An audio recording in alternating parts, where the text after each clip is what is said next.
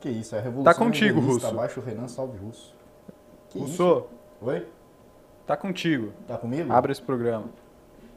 Então vamos lá. Boa noite, meus caros espectadores. Estamos aqui para mais um MBL News. Seja bem-vindo a esse programa, que é o melhor noticiário, o melhor programa do Ocidente. Fui longe agora, do Ocidente. E hoje, para esse tema tão, tão polêmico do Irã, com um combate sangrento, como disse o Couto, com os Estados Unidos, não tem um- ninguém menos, ninguém mais que Ricardo Almeida e Alan Negano, os maiores especialistas do MBL aqui. Então, Foi no meu caso da pança. assim, eu, eu queria muito começar esse programa porque teve um pimba aqui que eu achei maravilhoso. Já teve um primeiro pimba dessa noite, que o cara mandou 5 reais, é o Paulo Jorge. Ele mandou 5 reais e disse, Ricardo, você viu que até o Kogos defendeu o Irã e o Soleimani. Soleimani. A gente já tinha comentado e o Ricardo disse que ele sabe por quê que o Kogos Não, tá eu- def- eu não tá sei por quê, porque eu não, vi, eu não vi a defesa do Paulo imagina mas eu imagino ah, as razões que o Paulo Cobos deve ter tido ao defender o Irã. Primeiro que ele é um rapaz inteligente, né? já denota a sua inteligência. Apesar dele ter, ele, ele ter vindo... Acabou de me chama- chamar de ter, jumento ter- aqui. ter vindo aqui com um discurso anti-islâmico, de vez em quando ele vê a verdade, ele vê a luz na frente dele. Não, mas falando sério, eu acho que ele deve ter defendido o Irã por uma postura anti-imperialista. Porque, assim, não, não é anti-imperialista estatal, de fato. É, O que, que é Rafael João? a- se você observar, assim, quem é que levou guerra ao Iraque? Foram os Estados Unidos, não é isso? Os Estados Unidos levaram guerra ao Iraque, isso, isso é um fato notório, público e notório. Qual foi a consequência em termos de estabilidade para o Oriente Médio da guerra do Iraque? Consequência direta, conhecida, comprovada por mil e um analistas, o surgimento do Daesh, do ISIS, do Estado Islâmico que foi fortalecido durante a administração do Obama. Então, assim, já dois fatos bem Opa! conhecidos. Não, são dois fatos do unânimes. Não, porque tem gente que tá- Aí é que tá, não foi por meio do Irã. Não, só uma coisa, tem gente O Irã tá... combateu e combate o ISIS. Então, e- são, mas, mas veja só, você Os teve, a guerra também. do, você teve a guerra do Iraque. Os curdos também. Aí você teve o fortalecimento, do, a- o, a- o surgimento do ISIS e o fortalecimento do ISIS na administração Obama. Perfeito. E o combate do ISIS se deu pelo Irã, pela Rússia e depois pelos Estados Unidos, com papel acessório. Mas, sobretudo, pelo Irã e pela Rússia. Ok, mas o, Então- é, que, aí- é que aí o Irã está sendo colocado entre essas potências, esses estados ali com o intuito de, de devolver, a, so- manter a soberania ali, pelo menos daquela aquele regime, entre aspas, provisório ou improvisado. Ah, O Irã eh, atua ali mais próximo, no meu entender, como o, dentre aqueles outros grupos que queriam ter o efetivo domínio da região. Não, ele quer, ele quer Então, estender ele é um influência. Isso é inimigo- natural. Então, Ele quer- é diferente do que a o- sua influência. a influência do ponto de vista americano e russo do que é, ele está mais para o interesse dos grupos tribais ali dentre os quais o Estado Islâmico do que do- das outras eh, das outras nações que estavam ali para combater. Outro detalhe, outro detalhe. É, os Estados Unidos alegaram que o general Soleimani tinha um plano de atacar os O- diplomatas norte-americanos. O Congresso americano exigiu que fossem apresentadas as provas desse plano. Cadê as provas do plano Som que ele ia falta fazer um ataque iminente? Até agora não se viu. Ah, mas não dá para exigir esse tipo de prova. Mas como não? Então, Então, se você coloca agora, o que, que eu faço se eu sou o Irã? Mas aí é que está, se você tem, se você, veja, se você está sustentando um ataque num território estrangeiro, que não é o território do seu país, de uma figura de um regime estrangeiro, que é um militar estrangeiro, das forças revolucionárias de um outro país, e você está fazendo isso baseado na alegação de que ele tem um plano para atacar os seus diplomatas, você tem que apresentar os fatos, tem que apresentar as provas. Você não pode alegar qualquer coisa. Senão, não é qualquer senão, coisa. não, mas é lógico que é. Não, senão a China tá- chega e invade o Brasil e diz: olha, Bolsonaro tem um plano de matar os chineses, vamos dar um tiro nele. Pau, mas dá um se tiro o- no Bolsonaro. Que é mas isso? se o Bolsonaro tivesse cercado a embaixada chinesa e tivesse atacando embaixada chinesa, era um indício de que há sim uma movimentação nesse sentido. Foi Mas o que o- o que- aconteceu. o que- A embaixada americana na Zona Verde, você tinha ali eh, a presença de manifestantes numa área que ali é vedada a presença dos manifestantes. sei, mas tinha os Sob a manifestantes. influência do, do, do, do, do- do general que estava ali para quê? Junto com o Ele Hezbollah da ele região. não estava ali. Ah, ele estava no Iraque, ele a estava fazendo comprovação que se deu desse vínculo foi um, um nome que eles desenharam na parede, que os manifestantes desenharam na parede. Eu posso desenhar qualquer nome na parede de qualquer pessoa. Eu posso, sei lá, quebrar o negócio das portas do fundo botar lá Bolsonaro. E aí, é Bolsonaro que mandou Não eu é fazer isso? equivalente, Eu não acho é. é. É Eu chego aqui, é- eu chego aqui no Sim. diretório do PT, arrebento o diretório do PT todo e ligo assim, Bolsonaro, o meu presidente, foi Bolsonaro que mandou eu fazer. Mas era não. uma área de segurança. Você, você não consegue inter- interferir ali sendo mero iraquiano. Alan, não, não, não existe ato militar de você bombardear e matar um general estrangeiro sem você apresentar as provas. Eu não sei qual foi a argumentação do Cogos, mas eu imagino que para ele defender Irã e para ele defender o Soleimani, sendo que ele não é muçulmano, ele não gosta do Islã, ele é cristão e tal, ele deve ter ido por essa linha. É a única linha que eu, que eu imagino. O- Ele deve ter falado que os Estados Unidos estavam agindo de forma imperialista, que o Irã não tinha levado guerra aos Estados Não, Unidos, é- que foi um, um ato Será? de ataque unilateral e por conta disso Mas é que assim, a gente trabalha- aí o- comenta aí qual que foi a Mas a tese gente do- trabalha com no imaginário do, do que houve ali no Iraque e não dá para trazer resumo. aquele incidente sempre como uma repetição, que vai como justificativa. Primeiro, assim, eu, eu pressuponho, os Estados Unidos eles são é uma democracia, tá? Assim, ele, apesar de ter ocorrido algumas falhas em relação à invasão ali do Iraque, a deposição do Saddam, você ainda tem meios de controle desse tipo de ato que você gera uma responsabilidade, inclusive pessoal, possível, com um risco muito grande para o Trump. Enquanto o Irã não está sujeito às mesmas condições. Concordo. Aí concordo. eu não vi nenhuma exigência ou mesmo justificativa de qualquer eh, ato ou ah, ah, ação do Irã eh, que ele foi acusado ali diretamente, foi meio que já eh, fato notório, sabido, da presença do financiamento do terrorismo, de atos ali de contra o exército americano. O Irã não se defendeu. Defendeu-se Ah, sim. não, se defendeu, defender, não, se não, mas não negou. defendeu. Ele não negou. Negou. Ah, num sentido negou. genérico. Não, no sentido genérico não. As autoridades iranianas negaram explicitamente o envolvimento direto no protesto que aconteceu Embaixada direto, é esse que é o Sim, ponto. mas Mas, a acusação mas não é que ele está indiretamente, é que ele é justamente quem suporta ali, quem patrocina aqueles grupos que estão ali, de, milícias. Não é. Um grupo miliciano. Mas os, os manifestantes que estavam na embaixada Inclusive, receberam. ele estava junto com o chefe da Não, a milícia. pergunta é: os manifestantes que estavam na embaixada receberam a ordem do general? Sim explodir. ou não? Lula é, é- Não, tem não. provas. Não, mas não tipo é isso, não, pegou não o cara é junto tipo com o isso. Hezbollah. É claro que não é tipo isso, Alan. Você- eu estou falando de um ataque a uma figura militar de um outro país. Mesmo que fosse a China, mesmo que fosse a Coreia do Norte, mesmo que fosse qualquer outro país, não precisa ser um país islâmico. A China, por exemplo. A China é dominada pelo Partido Comunista Chinês, que é uma ditadura horrível, né, que mata os muçulmanos, os uigures, etc, etc. Ok. Mas os Estados Unidos só pode atacar um general chinês se ele tiver uma alegação muito robusta para fazer isso. Porque se ele não tem esta alegação, isso é considerado um ato de guerra. Ou não é?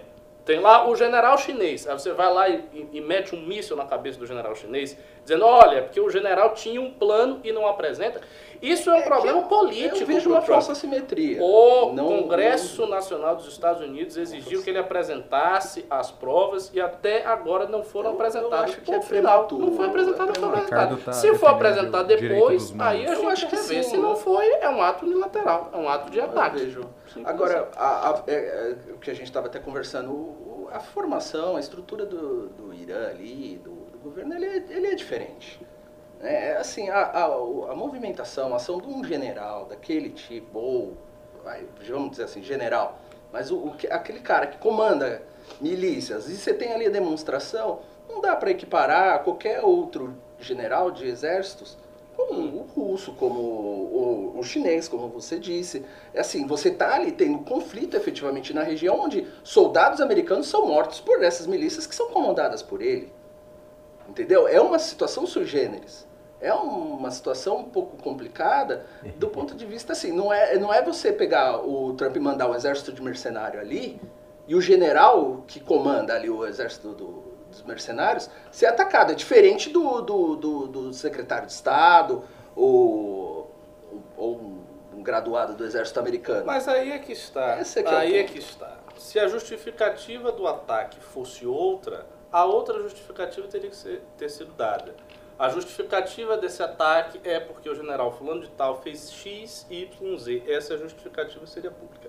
Entretanto, a justificativa desse ataque, que não foi a justificativa dada pelo Irã, foi a justificativa dada pelos Estados Unidos. Foram os Estados Unidos que deram a justificativa. Não sou eu que dei a justificativa para os Estados Unidos. Os Estados Unidos deram uma justificativa explícita, clara e redonda. Qual era a justificativa?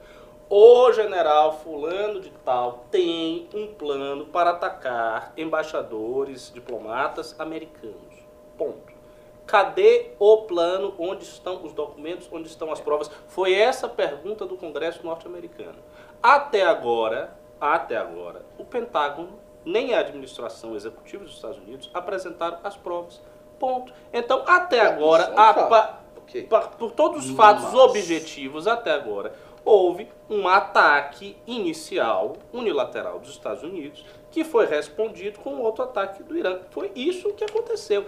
Agora, aí a gente pode entrar em outras questões, como por exemplo, é, qual o valor do regime iraniano, se é um regime bom, se é um regime ruim, se o fato, por exemplo, do Irã tentar expandir a sua influência naquela região não deve ser contido, sim, por outros meios. E olha só, eu, eu vou fazer uma observação aqui. Eu não sou muito simpático ao regime do Irã, porque eu sou sunita, eu não sou xiita.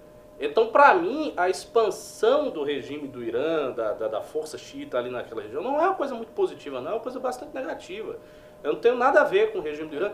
E a, a, a teocracia do Ayatollah é um arranjo moderno, anti-americano. Eu não sou anti-americano, então o que, eu- o que eu acho é o seguinte, que o ato em si do ataque ao general é um ato que precisaria ter uma justificativa robusta. Se não tem uma justificativa robusta, é um ato unilateral de guerra, é um fato. E pronto. E Eu, eu ainda acho que havia elementos ali e que podem ser facilmente comprovados. Assim, é lógico que eu não. Né, quem sou eu na, na fila do pão, mas ah, o que você vê não é um fato isolado de um ataque e de uma situação da embaixada. É, é contínuos ataques que já vinha. ah, é, que o Trump já vinha avisando que haveria é, uma resposta. Então, na verdade, eu vejo muito mais como uma reação a- até chegar à morte do, Soleimani. É, ali é uma reação a uma sequência de atos praticados por essa milícia, que já tem uma ligação. Então, quer dizer, é, assim, é lógico que você vai ter que tratar isso de uma forma muito mais é, formal, ma- mais esclarecida, com, é, de uma forma como o governo deve agir. Mas, assim, os fatos notórios e conhecidos não, não, não dão conta de um ato, uma resposta imediata a um, suposto ato contra a embaixada. ali. São várias ações que o presidente Trump já vinha avisando que ia responder até chegar a esse ponto. Quer dizer, se o Congresso também demorou para agir e ficou esperando só o ataque do, do, do general, não dá para atribuir isso como uma, uma- um, uma- um juízo final sobre a ação, se está certa ou se está errada. Se é um ato de guerra ali inadvertido, injustificado, ou se não é. Eu vejo assim, é muito mais difícil para o presidente americano agir dessa forma, sem qualquer justificativa, do que para um chefe de milícia que era o Soleimani. É, o pessoal aqui do, do- do É, é. chat está dizendo, ah, mas são documentos secretos, são documentos. é, sim. Mas aí é que está, é um documento secreto para os Estados Unidos. Não é para o país que foi atacado. Não necessariamente. Então, não, não, mas o que é que você pode alegar baseado num, num documento secreto? Qualquer coisa. Eu posso dizer absol- absolutamente qualquer coisa. Eu posso dizer que o russo tem um plano para matar o Renan. Sim, mas ele Porque não eu tenho um documento Mas vai ser submetido a um tribunal penal. Mas eu realmente a, a tenho. internacional, você tem ali, não, não é assim. Entendeu? Não, não, não é assim, ah, é um documento secreto, agora ninguém pode saber. Se fosse assim, o Congresso Nacional não teria tido a reação que teve. E o Congresso Nacional teve essa reação. Teve, lógico mas ali é a Nancy, pelo... É. Ai, meu Deus, coitadinho do menino que tava ali dando um rolê no Iraque. O- teve, teve um, teve um Ah, pimba. de repente ele Não, encontrou Pimba- um... Teve um pimba o bom Pimba pro final agora. Vai deixar pro final, mas esse é do assunto, hein? É, Ah, bomba. Pimba Vê aí, trabalha, porra. Valiran Targaryen mandou 5 reais. Acho que o Trump deve cumprir o que disse no seu pronunciamento e abraçar a paz. Ao meu ver, está um a um. É, Ah, não, aí é tipo um. Flamengo e Liverpool. Foi pau a pau. Não, não foi. é melhor de três, né, meu? Não, não. Não deu nem pro cheiro. Eu, eu acho que o, o- o conflito, na verdade, o ponto principal do conflito, ao meu ver, foi a menção de saída das tropas do Iraque. Isso aí, aliás, isso aí ainda é mais, mais complicado. Ó, parece que o Renan chegou aqui. Isto coloca uma dificuldade adicional ao discurso americano, que é o seguinte: olha só a dificuldade disso aí. Os Estados Unidos Ó, ó levaram guerra ao Iraque. Hum? Sob a alegação, sob a desculpa de derrubar um ditador fascínora que era Saddam Hussein e ali instaurar uma democracia. Era essa Tá, a alegação neoconservadora. tremendo, ok. Pois é, é, mas levaram. Levaram a guerra ao Iraque para derrubar o ditador, Saddam Hussein, que era um ditador, e implantar uma democracia. Pois bem. O Iraque hoje tem uma democracia. Ah, mas é uma democracia que é influenciada pelo Irã. Sim, a democracia de vários lugares é influenciada pelos Estados Unidos. O fato é o seguinte, é uma democracia, Ok, tem mecanismos democráticos, tem parlamento, ponto final. Acabou. Tem lá o parlamento. O parlamento decidiu por saída das tropas americanas do Iraque, que é solo soberano do Iraque. Não é solo americano, é só do Iraque, é outro país. É outro país. Só os chiitas votaram. Sim, meu ali. amigo, mas eles ganharam a, a- eles ganharam a votação. Não é essa, ah, quer dizer, só os apoiadores do PT, só os apoiadores de fulano votaram. e. O fato é que eles Não, ganharam. é, é- é tipo Alan. aquele mau exemplo. Sabe a- aquela ex-mulher? É, o tá Renan já foi cagar 20 porque ele é de- velho e velho tem que cagar toda hora. Oh, meu Deus. É, que tivesse ganhando 20 pau de pensão, falando assim, não, eu não quero mais, sabe? Pode ir embora da Não, minha mas vida. não é- Pô, é... Pode ir embora? Não. Pode ir embora? Não. É um país so, é um país Não é so- soberano É lógico que é um país soberano. Se ele não tem a condição de sustentar o ah, Pelo poder, amor de Deus, você está dizendo que o Iraque não é um país soberano. se Coloca eles ela, Você está negando a soberania do Iraque. Não, peraí. No conceito de soberania, do ponto de vista da- do monopólio do poder, não. Eles não Por têm. Porque Quem se os? Estados Unidos saírem de lá, o Iraque não se sustenta. O que ele disse? Como é que você sabe? Mas é, senão não estaria ali Que- como é que investindo você sabe? dinheiro. Como é que você sabe? Ué? Não, eu quero saber com- Não, como os Estados- você pode ter absoluta certeza que se as Sim. tropas americanas saírem do Iraque, o Iraque não sustenta. Não se sustenta. Não, mas como Olha a gente. Eu quero saber que está presente como ali. a gente pode saber disso aí. O Irã Por, por exemplo, por que, que é Estados- influência? Não. Talvez o Irã, talvez a Rússia. E aí? Então- não, não pode? Mas você esqueceu um detalhe: o Iraque é o Iraque. Sim. Ele que tem que sustentar a soberania. Se ele depende do, Mas- da Rússia, da China, Mas do, aí é que do- está, do- do meu Estados amigo. Unidos, ele não tem essa Então o que você está dizendo é o seguinte: o Iraque é obrigado a depender das tropas americanas lá, mesmo a contragosto do seu parlamento, que se decidiu para elas saírem, não. Ele é forçado a manter as tropas americanas. celular. Ele não pode manter a paz na região, nem pela influência do Irã, nem pela influência da Rússia, nem pela influência da China, nem pela influência do Brasil, nem Não, pela não, influência do Parta. pera, não, mas a gente está que é isso? num, num- num erro, Isso é num erro de princípio. Quando se fala que a saída, ela é assim, ah, todo mundo embarca no avião e sai fora. Os Estados Unidos até fez menção de uma movimentação possível para se retirar. Mas não saiu. Forma. Sim, mas ele foi atacado, agora ele tem que ficar para responder. Mas- Pelo amor de Deus, é, não é possível isso. Boa noite, pessoal. Cheguei atrasado. Desculpa, eu vi que a discussão tá clara. Eu falei, nem vou me meter, vou até sair de perto. Até sair de perto, porque ontem nomearam o senhor, deram um nome oficial ao senhor É, eu tô aqui. vendo aqui o pessoal, professor Cabum. O Pois professor é, eu já tô- Cabum. Eu já tô explosivo. né? Professor Cabum chegou aqui.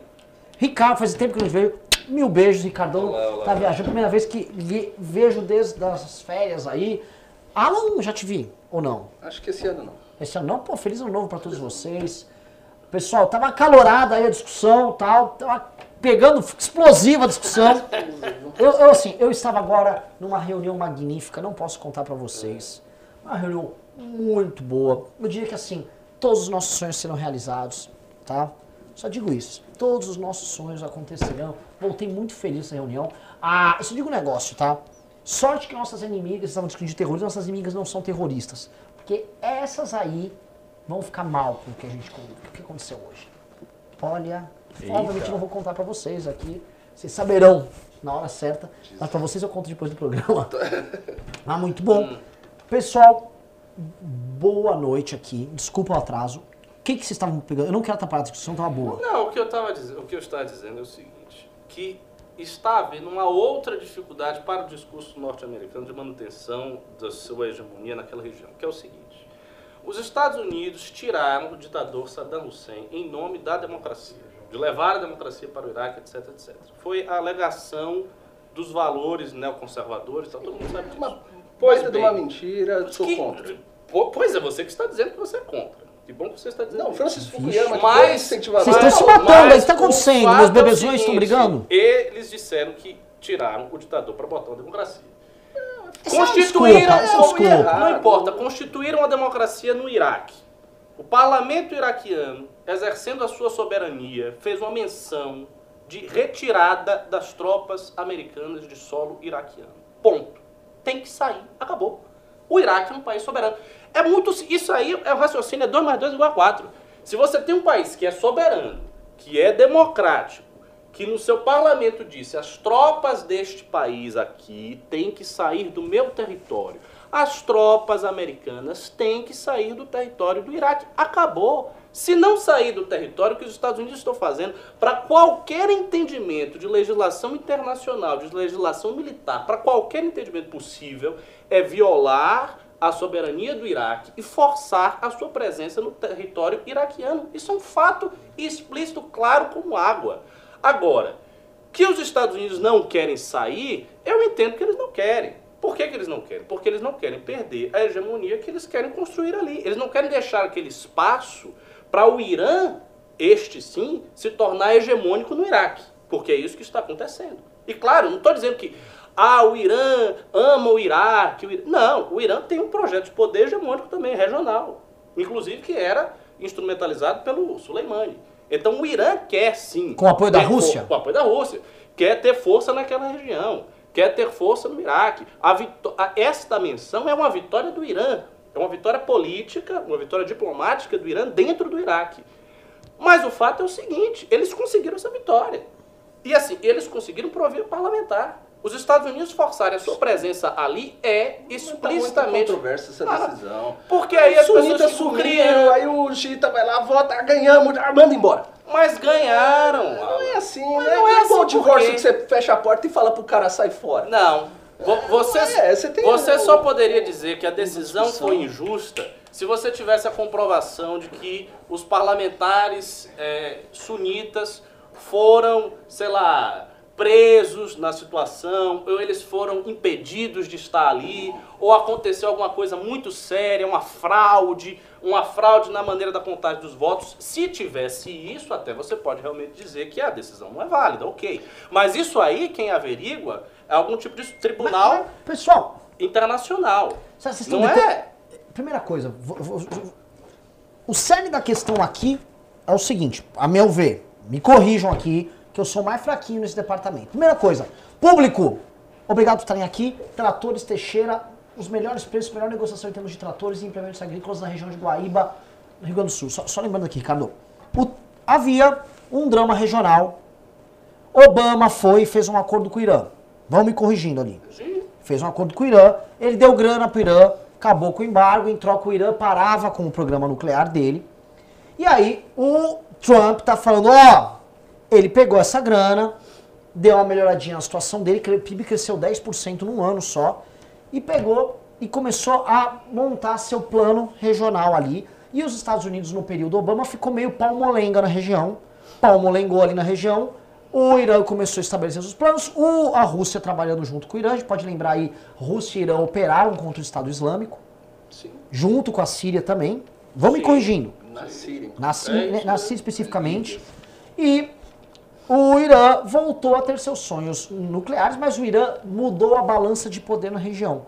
Exato. né? A balança de poder com os aliados dos Estados Unidos, Arábia Saudita plus Israel, cada um com seu respectivo foco, ficou ali atrapalhada e Rússia barra ah, Rússia barra Irã mudaram o game. A ponto, se a gente for lembrar, quando estava aquela briga Assad, Rússia, Estados Unidos, a Rússia falou que ia mandar porta-aviões lá para Síria para defender o Assad.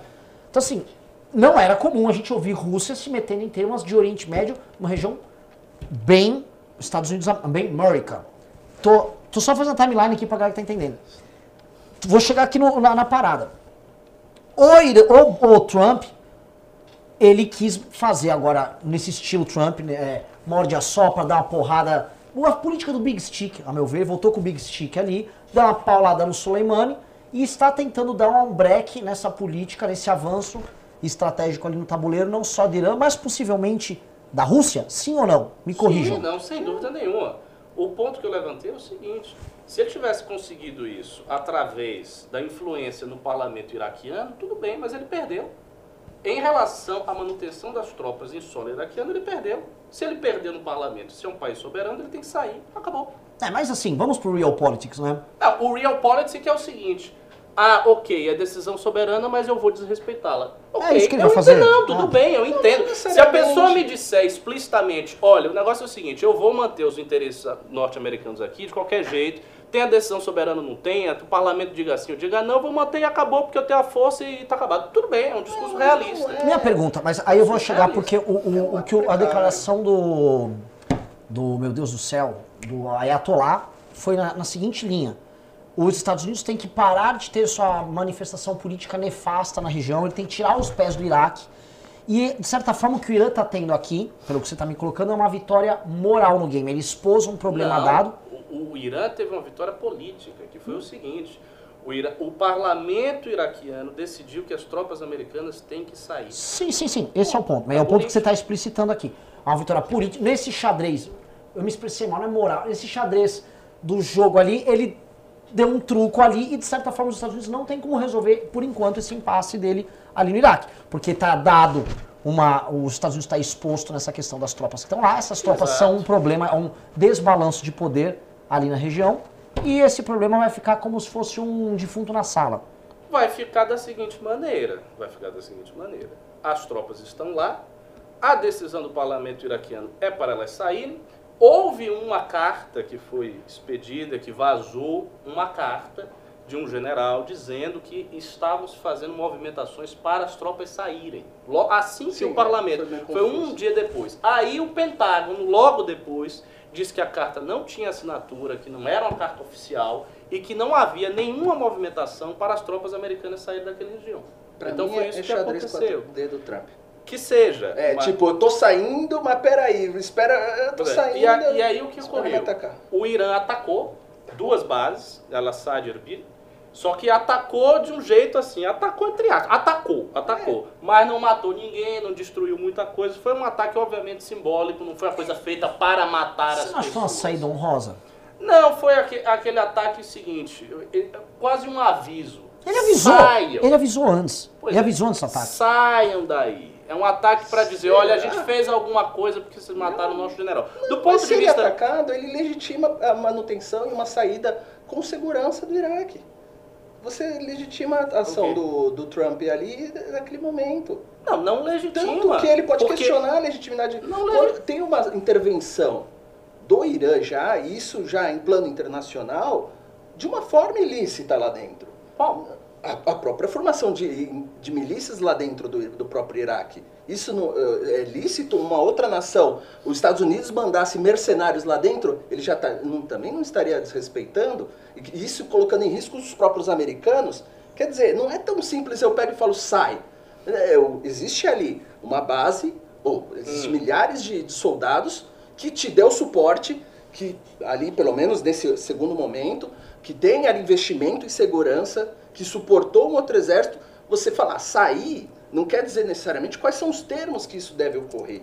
Então, assim, é, o Trump pode questionar de diversos pontos isso daí. Enquanto eu estou lá, eu sou atacado, me autoriza pelo menos me defender e me assegurar de como eu vou fazer isso é, de uma forma. porque, seguinte, é Ricardo- porque, Alan, você, Alan- você, você tá tomando a coisa como se os Estados Unidos estivessem fazendo um trabalho humanitário. Os Estados Unidos não tá fazendo Não, não é trabalho trabalho humanitário. Vamos, vamos A- combinar, A gente. presença É dos Estados isso. Unidos no Iraque foi uma presença a partir de uma guerra.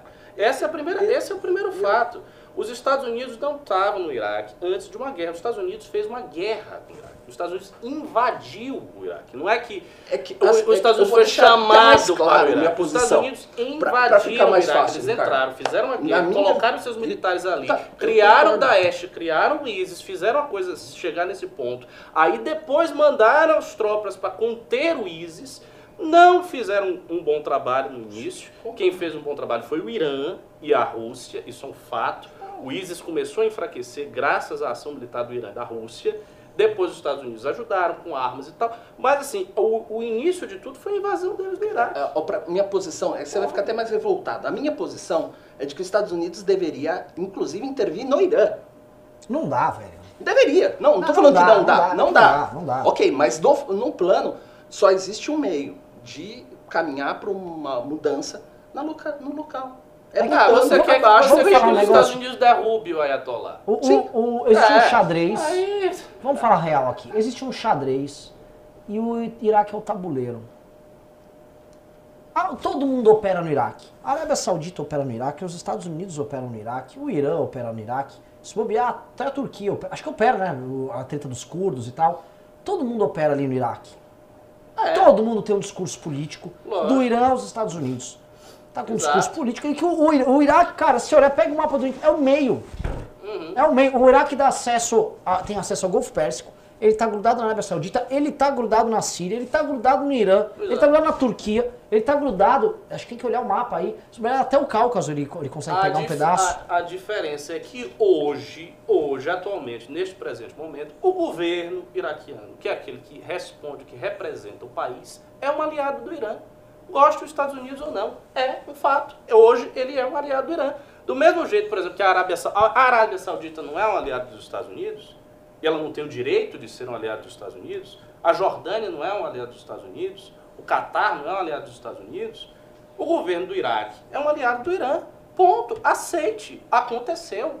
Talvez se os Estados Unidos tivessem tido uma habilidade maior lá no passado, quando invadiram o Iraque, e não permitisse que o ISIS tivesse chegado, tá, tivesse, enfim, tivesse tido um histórico nesses anos diferente, hoje talvez o governo do Iraque fosse um governo pró-americano, fosse um governo aliado dos Estados Unidos, mas não é. Se não é e houve uma decisão soberana do parlamento para tirar as tropas, aceite que a sua influência lá vai diminuir. Os caras não querem aceitar. É governo muito A- precário. agora, tudo bem, se eles não querem aceitar, eles querem dizer com todas as letras, ó, a gente não vai aceitar aqui porque nós vamos manter os nossos interesses nacionais, ponto final. Sem papo moralista, tudo bem. Aí eu gosto, porque eu acho que a conversa fica clara. Agora ver, como eu vejo esses analistas da direita dizendo, não, porque o cara é um terrorista, porque o Irã é o eixo do mal, porque a Rússia são os malvados e os Estados Unidos estão levando a liberdade e não sei o que, os Estados Unidos foi atacado, coitadinho, ele está lá numa situação delicada. Ele está numa situação delicada, ele fez guerra, ele invadiu o lugar,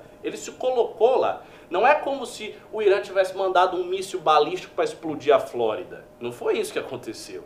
Em território americano não está acontecendo nada. Então,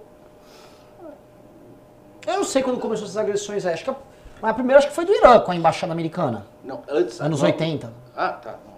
Vocês já foram Cara, falar. se você for Você conversar, você vai dificuldade, vai voltar puxar até Adão e 79. Eva. Sim, sim. Você vai, vai, É, voltar. 79 na Revolução Iraniana. Ah, Mas certo? acho, acho que o primeiro conflito entre eles foi ali, mais ou menos. O primeiro conflito do Iraque e Irã foi a guerra do Iraque. Ah, Iraque Não, não, não. Não, eu tô dos falando dos Estados Estados Unidos e Irã. O Irã é um aliado americano de primeira ordem. É até Depois teve a 79. Revolução. E depois teve É, a, depois da a- treta da embaixada. Aí tem aquela operação do Jimmy Carter frustrada. Canadense. Aí entrou o Jo- o Ronald Reagan. Aí ficou aquela tensão. Aí, Desde a Revolução a coisa f- deu pra trás. sim, é, vou, vou voltar aqui na pauta. Eu estou, eu estava nessa reunião maravilhosa que as inimigas não podem saber. Fiquei sabendo lá, assim por alto, que houve outro ataque em embaixada. Mas foi um ataque vindo do Irã ou é- é, Eu não vi Eu não, confirmações. eu não eu vi tinha visto. Era, era só que houve, mas. é, eu- aí, né, Ah. independente da questão da legitimidade e tudo mais, eu vejo no, no plano internacional uma resposta fraca do Irã e que, de certa forma, coloca ele numa posição de inferioridade que representa uma grande vitória do Trump.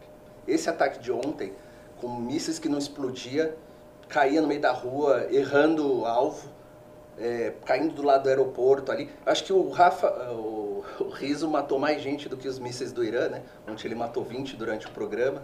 Mas não foi atacado pra matar ninguém. Então, essa que é a questão. É, ele, ele inclusive, o, foi, foi uma, uma coisa muito midiática do, Foi, do Irã. Não, é um hard, né? Hard ataque. Não, do ponto de Foi, foi, parecia que tava atacando lata por cima do muro, sabe? de ver se vista- acertava alguém. Do ponto de vista militar, sem dúvida nenhuma, a morte do Soleimani foi muito mais importante Então, do que esses ataques. É, existe Isso uma disparidade, um dúvida. Sim, desequilíbrio que não dá nem pra considerar o que o Irã fez como uma Mas resposta. então, mas chegando, o, o ponto é o seguinte: os Estados Unidos ele avançou muitas casinhas nessa relação diplomática ao matar o Soleimani. Lau. Sim. O Irã não tem condição de uma briga militar aberta. não. Isso, é- isso é De até idiota a gente Mas discutir isso. mostrou que é Mas muito o- menor mas ainda que do o, que... o que a capacidade que o Irã tem é no médio prazo, com a influência política, com Pra mim é terrorismo.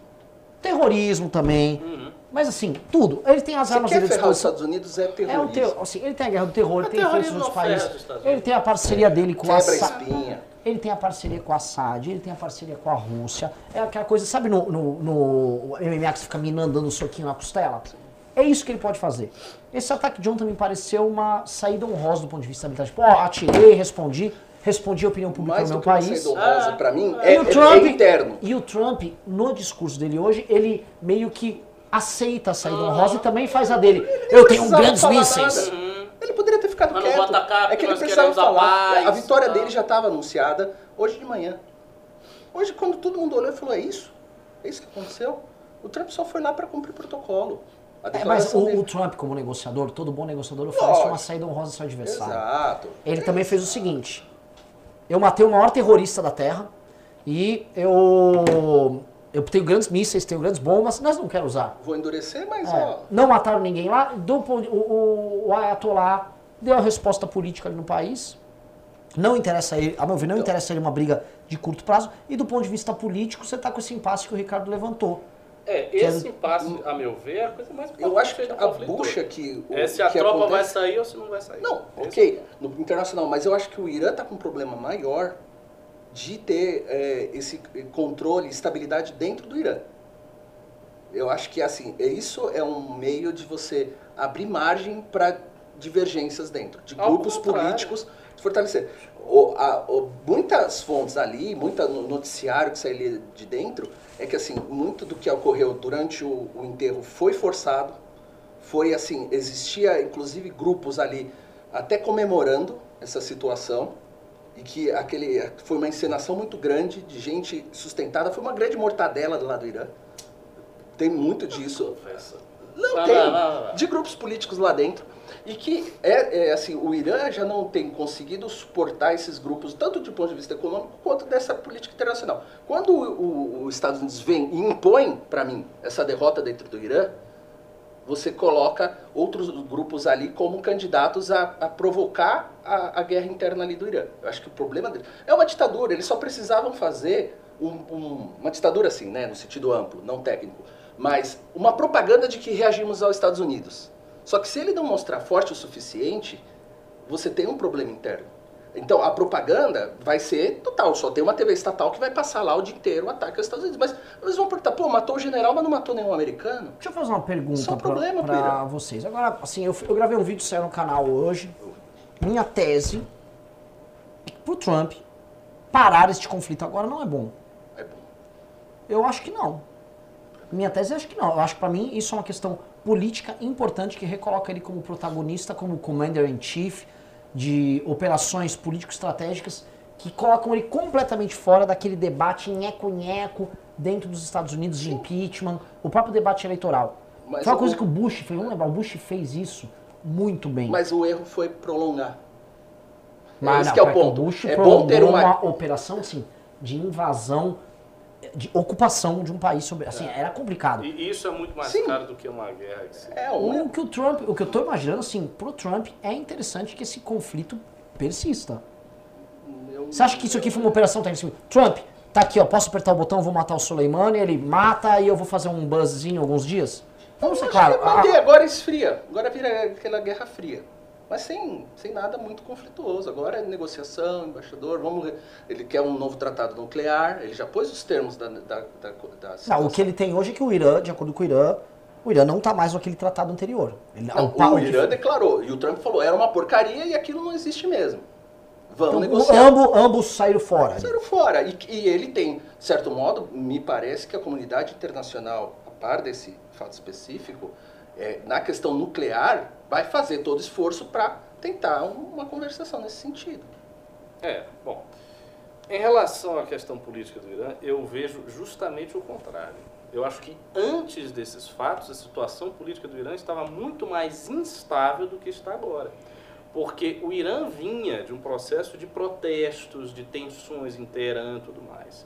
Ou seja, de pessoas que se opunham ao regime do Ayatollah, que queriam flexibilização do regime, mais democracia, mais liberdade.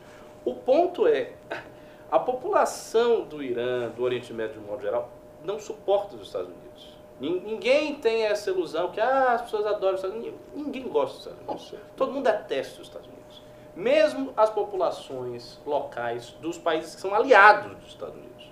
População dos árabes, população dos jordanianos, todo mundo não gosta dos Estados Unidos. E no Irã mais ainda, porque tem a simbólica da Revolução de 79 que está até hoje.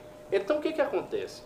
Quando os Estados Unidos mata um cara importante para aquela sociedade, que é o general Soleimani, Então, que mas foi... ele não era. um- Era, sim. Esse que eu vi, eu vi. Nossa, ô, ô Alan, pelo amor de Deus. O, o cara foi um dos instrumentos de consolidação e fortalecimento de um projeto de expansão regional do Irã e, ah, e o pessoal dentro do Irã não gosta do cara. É óbvio que gosta, Não de necessariamente. É, Como não necessariamente? Você pega ali uh, de grandes eh, expansões políticas de determinados grupos e a, e a população que está sofrendo Rapaz, ali você- dentro não aceita. Você e sabe que o cara. está, você está sob forte ilusão. O que existe é o seguinte: existem pessoas, existem grupos que são contrários ao regime do Ayatollah. Estes grupos que são contrários ao regime, de fato querem que o regime caia, de fato eles não vão ter admiração pelo general. Isso não tem nem, nem sentido. Tipo, vou admirar uma figura patriótica de um regime que eu odeio. Não faz sentido. Agora, a população que dá suporte, que dá apoio ao regime que aí está estabelecido, obviamente tem um vínculo com o cara. Porque se o cara foi responsável por fortalecer o Irã em toda aquela região do Oriente Médio, no Iêmen, no Líbano, no Iraque, ninguém vai gostar do cara? Baseado em que é isso? É O questão Trump- interna. O Trump É, disse eles têm não uma sei como é que nostalgia mede dos anos 80. Só um negócio, pessoal. Eu só vou- eu- a gente vai ter algumas outras. Vamos dar uma andadinha na Ah, pauta, senão a gente tá quase uma hora na mesma, na mesma pauta. É, já falei dos mísseis. Ah, eu vou entrar, vou vir para dois temas nacionais, tá? Vamos dar uma entrada aqui no Porta dos Fundos? Ou vocês querem? É o seguinte, pessoal. Vou, vou perguntar pro público, né? Vox Populi, Vox Day. Cliquem um se vocês querem que a gente continue falando no conflito Iraque, Irã, Irã, Irã, Estados Unidos. E dois, se vocês querem que a gente entre agora no nosso assunto do Porta dos Fundos, que eu acho importante. Mas se quiser, a gente vai até o fim do programa, igual fez ontem. Porta Tá. dos Fundos. Outra coisa, eu não tô vendo Pimba aqui. Cadê o Pimba? Eu vou bancar esse programa como? Professor Cabum aqui, vou levar ele lá pro Irã, desse jeito. Eu quero grana! Pimbem! Mandem perguntas, levem o livro. Tem que pedir pro Ayatollah É, pô, tem, sustentar tem esse que comer programa minhas esfirras aí, rapaz. Um ou dois. Um. O que, que, que, que eu falei que era um mesmo? Um é Era fica. manter, o dois era sair. Aí um tá bem ganhando, hein? dividido, eu achei dividido. Ah, tem os caras estão postando quatro também. Galera, é foda. Quatro é tipo, 38. vaza todo mundo. o Paulo né? Jorge, mano. É que ele quer o dois duas vezes. O Paulo Jorge tá falando do Cogos. Caralho, assim, tá dando um, dois, um, dois, dois, dois, Ah, um. mas dois, um ganhou. Um ganhou? Ganhou bastante lá no começo. É, bom, vocês, Então vamos continuar com essa bagaça, sabem, então vambora. sabem. Não, é, é, dá, dá pra misturar a questão do posicionamento do governo brasileiro nessa situação? Eu já falei disso. Isso foi muito tema do programa de ontem. A gente ficou fazendo Mas- elucubrações, porque não tem muito a gente fazendo de elucubrações. Porque na prática mesmo, a posição do, do governo brasileiro é a mesma posição do Trump, do Bolsonaro assistindo. Ele ficou lá na casa dele sentado, assistindo na TV o pronunciamento do Trump. Cara, eu achei aquilo do, do simbolismo de uma humilhação. De uma humilhação. É, é- é- é é triplamente humilhante. Primeiro é o seguinte, ele deveria estar sabendo de tudo aquilo via os grandes contatos diplomáticos que supostamente ele tem. Não ligou pro Dudu pra falar? Ah, Pelo amor de Deus, ele já devia estar. Os amigos americanos já deviam estar. Quando ele mostra aquilo, um, mostra, ou dois, mostra ele lá, sentado, igual um bocó, assistindo a CNN. E três, que porra é essa que ele tá assistindo CNN? É, é Globo News. o Globo, Globo News? Globo News. E chama amor o Deus. Pedrão aqui pra Por traduzir. que, que ele não botou no Terça Livre? Devia estar fazendo uma live lá. Não é? É, é simbólico, muito bobo. Aquela foto tem um Trump enorme na É, e tela ele aquilo- e ele igual um bo- bobalhão lá. Cara, é assim, eu- eu- eu- cada vez eu, eu fico mais em dúvida em relação à orientação política ou intelectual de- do governo. Porque eu imaginava ele como essa construção dessa figura, eh, né, de grande líder. Bolsonaro. Que, é, Orbán. É, ele começou com Mateu, vai ser... Exato. É por isso que a, que- a queda do É Bolsonaro. uma brochada, mas é uma brochada mas tão grande. que- Cara, ó, posso te falar, a queda da imagem pública do Bolsonaro é uma das coisas mais patéticas que a gente pode assistir, porque ela não veio de uma forma, tipo, a, a- a- sabe aquela coisa meio, caralho, o anel dos nibelungos, sabe aquela coisa, as valquírias, é uma, mo- uma queda gloriosa, sabe? Um, um- bom autocrata, se ele cai, ele cai lutando de uma forma, o Bolsonaro tá caindo como piada. Porque no fundo ele sempre foi uma, um- uma, uma piada. Então assim, as pessoas estão perdendo, tipo, o respeito. O que é pior é, do que respeito, exatamente. Perder o respeito é muito pior do que, tipo, eu discordei, ele foi errado. As pessoas, tipo, mano, ó, desculpa o cara tá me arrumando. Ele voltou hoje com, com o argumento do né? impeachment. Tipo assim, ele, ele, ele percebe que ele, ele, ele viu, pô, isso aqui tá um tema polêmico, e às vezes tira o time de campo. Seria muito mais É, não digno. fala nada. Não, mas é muito mais digno ele virar e fazer, falar o seguinte: ó, presta atenção aí, pô. Congresso decidiu, tá decidido, não vou vetar, tá bom? Vocês que resolvem, infelizmente a questão que tá dada aí, e aí, pronto. Agora, quando ele inventa o impeachment, Ou, ou joga isso para uma assessoria, para uma orientação técnica. Olha, é um assunto técnico, jurídico, fui orientado a desse jeito tal e tal, tudo mais.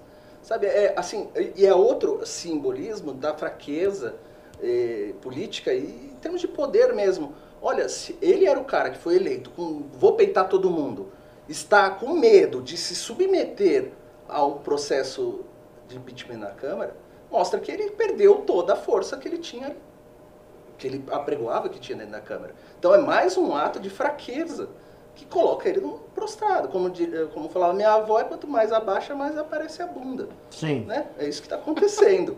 Sabe? É, é- é uma declaração dessa, além de ser uma que não cola, uma declaração que não cola, é um, um, um atestado de fraqueza política.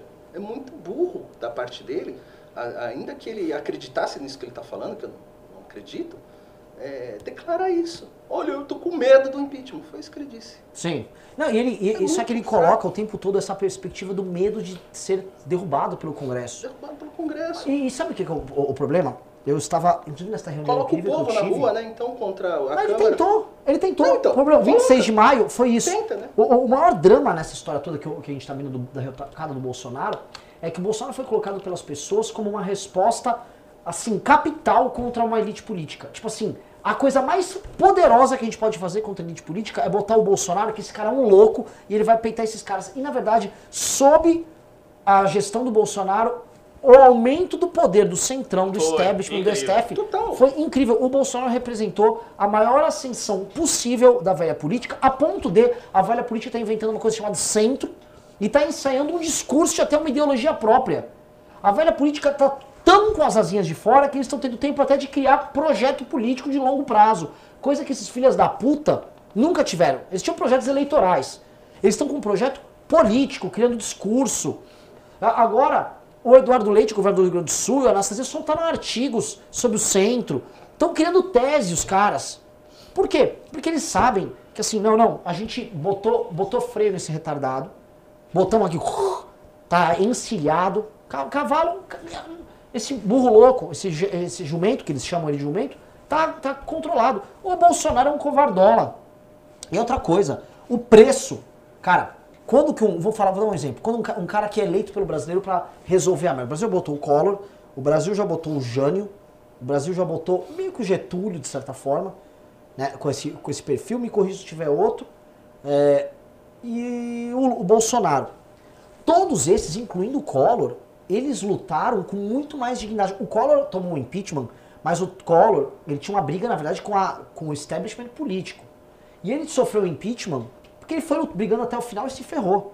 O Bolsonaro, ele cedeu e ficou com a bunda de fora em cinco meses de governo. Uma rachadinha. Por causa de uma porra de uma rachadinha, cara. Tô maluco aqui?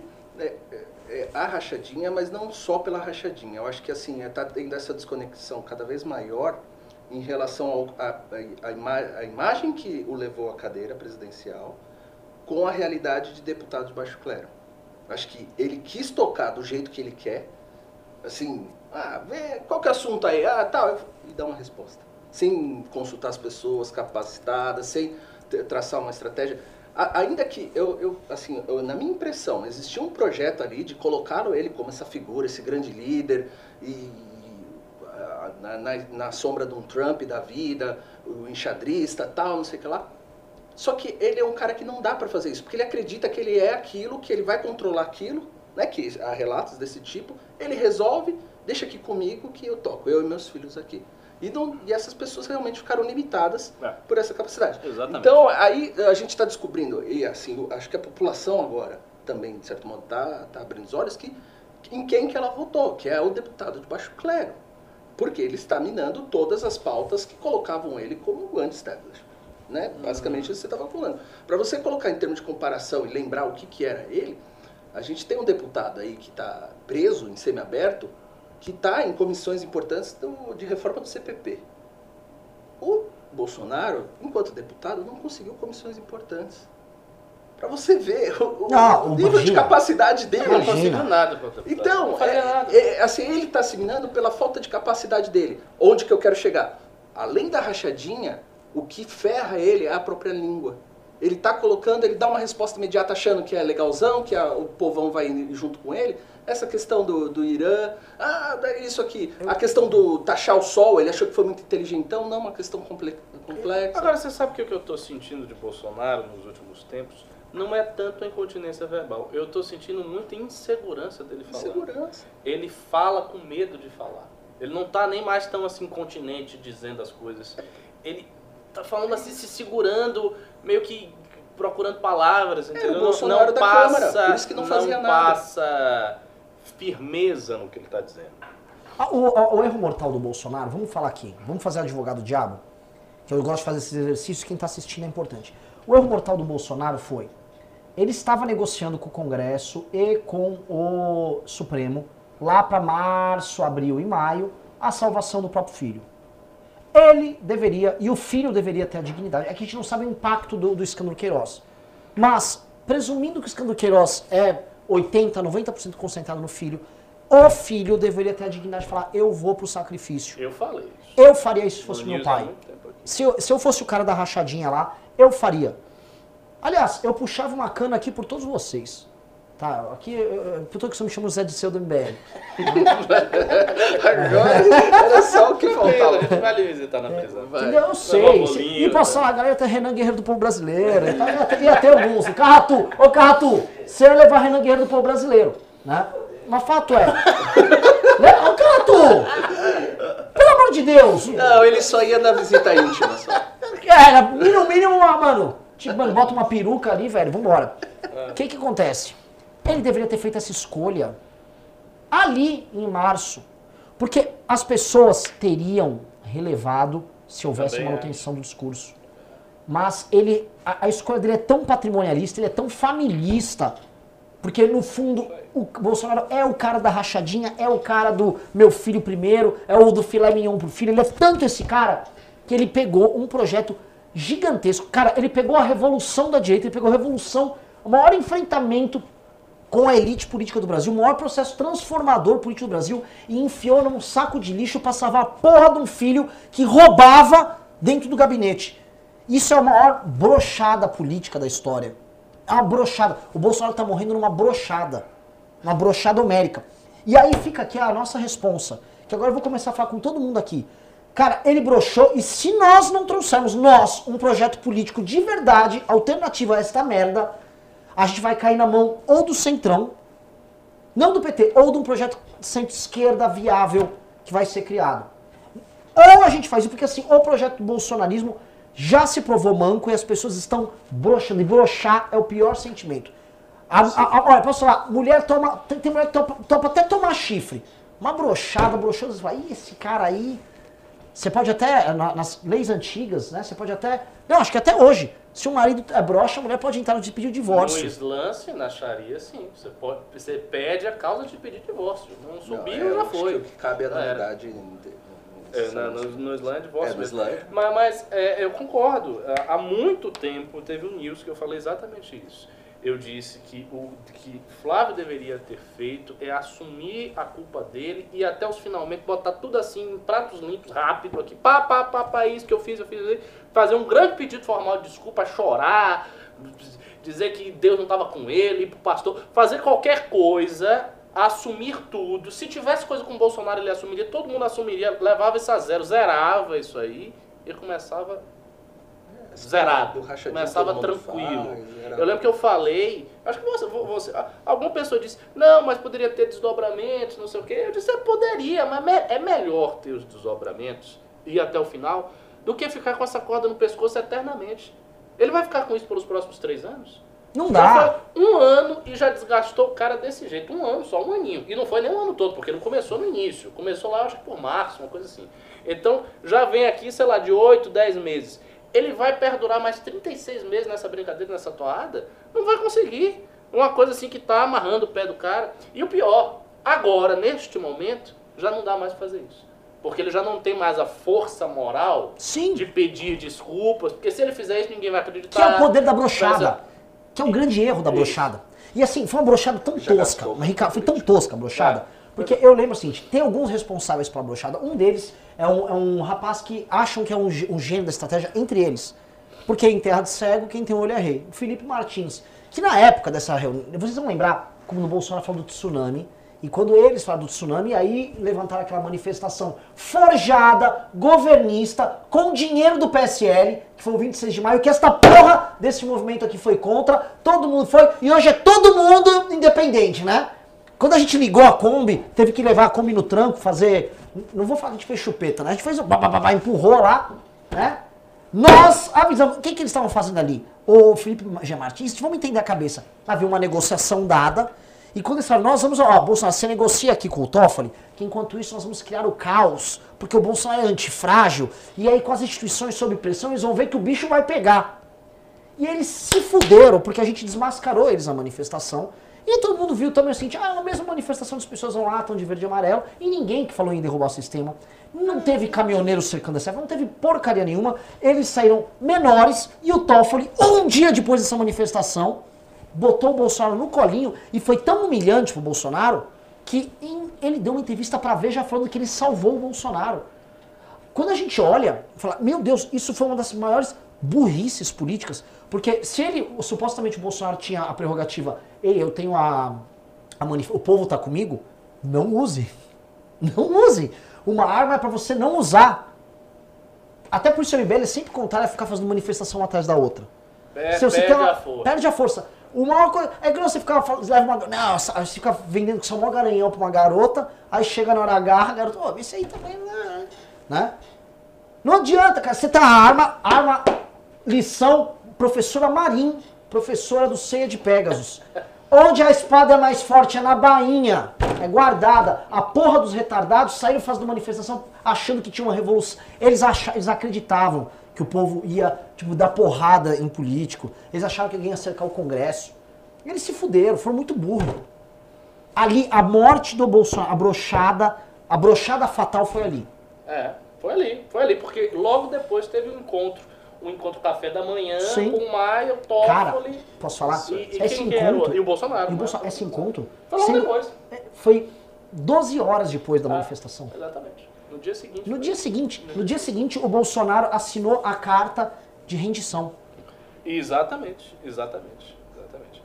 E, e- e mais, se o Flávio tivesse feito isso, ele tivesse assumido tudo e zerado a conta dele, digamos assim, passava duas semanas, se a mídia continuasse pressionando o Bolsonaro, o povo ficaria indignado contra a mídia. Sim. Porque o povo diria, não, o cara falou tudo, o cara pagou, o cara tá aí, né, né, tá, tá, tá se fudendo, ele tá mal, não sei o que, ele tá pagando porque ele é um cara honesto, ele resolveu abrir o jogo diferente dos outros. Essa estratégia foi o Onyx. Mas Sim. É, O, o Onyx Sim, é uma figura menor, fez, mas mas, ele fez eu assim. digo que o Onyx foi um pouco diferente. Tipo, eu vou, mas eu fico quietinho aqui pro povo esquecer e depois eu vou me É. empurrando. O Flávio não teria Não a teria condição as- do povo esquecer. Ele teria que fazer um, um meia-culpa moral, nacional, político, grande, uma coisa assim, que ficasse estampado em tudo que é lugar. Zerou ali a situação, mostrou tudo que tem. Pronto, dali pra frente, tranquilo. Não faz mais rachadinha, muda a situação no gabinete, demite quem tem que demitir, corta o contato do miliciano, né? Apaga do, do celular. Só um negócio, o pessoal tá com 903 pessoas aqui, maravilhoso, mas eu quero mil. E segundo, cadê os pimbas? Preciso de pimba. Ó, pimba, mano, pimbou hoje 100 conto, vai levar livro autografado. Eu preciso de pimba. Janeiro é uma merda, a gente tem que pagar um monte de tralha aqui. A gente, com- a gente comprou um carratu no mercado escravos, não tá valendo a pena. Gordinho inútil, Não ainda aceitava por cima, mano, paguei mal defeito. caro. Paguei mal caro. Venderam que era um indiano, inteligente, tal, programador. Mano, vem aqui, Catu. É o amigo do Simpson. o- É, o- é, o- a gente comprou a pool. Ou o Milhouse, né? É, uma- É, é o seguinte, precisa pagar que- as prestações do táxi, Carratu. Motorista de táxi. É, é. Sim, vamos falar do Porta dos Fundos, né? Vamos, vamos chegar aqui. É culpa do Ricardo que ficou lá incentivando pra atacar o Porta dos Fundos. Não importa. Eu, eu tenho que até me filtrar esse negócio. Lá. Eu Depois já defendi o Irã, então fala do Porta É, já tá muito negativo a questão é o seguinte. O juiz deu uma liminar. Desembargador. Desembargador. Foi desembargador? Eita porra. Não, liminar lá pra tirar do ar. Nesse instante, a produtora. Você pensa o seguinte: você é departamento financeiro do Porto dos Fundos. Você já ganhou prêmio internacional por causa dessa merda. Um- um- Você já conseguiu tudo, não tem mais Tudo. sentido nenhum. Se tirar, tirou todo mundo que tinha que ver, já É, viu. não, não, pior, cara. Um assim, a gente tá- teve um terrorista e realmente assim, a gente falou, não, é a armação da esquerda. Não é a armação da esquerda, cara. O cara realmente é doidinho. Era. E o cara. É, Aí os caras ganharam agora uma liminar. Ele tava no mesmo grupo meu de Facebook. Ah, é? É, é melhor segurar, segura. pessoas. É, lá. segura. Aqui, ó. Depois que chama de Aquele professor alcorão ali, ó. Se abrir aquele alcorão, você tem uma fotinha ali, ó. Professor Cabu. O presente do seu amigo. Eu sou muito bem relacionado. Vamos lá. Mas, olha, o que que tá rolando, né? Hoje os caras ganharam um prêmio. Porque ninguém tava mais assistindo essa porcaria. Já passou Pô, já especial. tá, já tá quase carnaval. É, e assim, os caras vão transformar isso num libelo pela liberdade de expressão e tal, bababi, bababá. Ah, o, desembargador, assim, a, própria, o, o potencial ofensivo daquilo lá já tá mitigado porque já passou o especial de Natal. Foi uma decisão infeliz do desembargador. Foi muito infeliz. Na verdade é o seguinte, o discurso de um Gregório do Vivier está profundamente renovado. É a pior. Você poderia detonar o argumento. Olha, não quero entrar nesse campo. A gente fez um vídeo aqui no canal onde falava, cara, o, o principal argumento contra os caras é o seguinte: esses caras impõem uma outra moral. O Dudu Vivier e essa turma dele é profundamente hipócrita. O João, esqueci um dos João do Porto dos Fundos, falou: não se faz piada de tudo. Um dos caras do Porto dos Fundos, não, não se faz, não se pode fazer piada com mulher, não se pode fazer. Tá lá, você tem que ir lá e detonar esses argumentos se for pra esse debate. Agora, o cara deu um, assim, presentão de bandeja. Foi. Concordo com tudo. Subscrevo absolutamente o que você falou.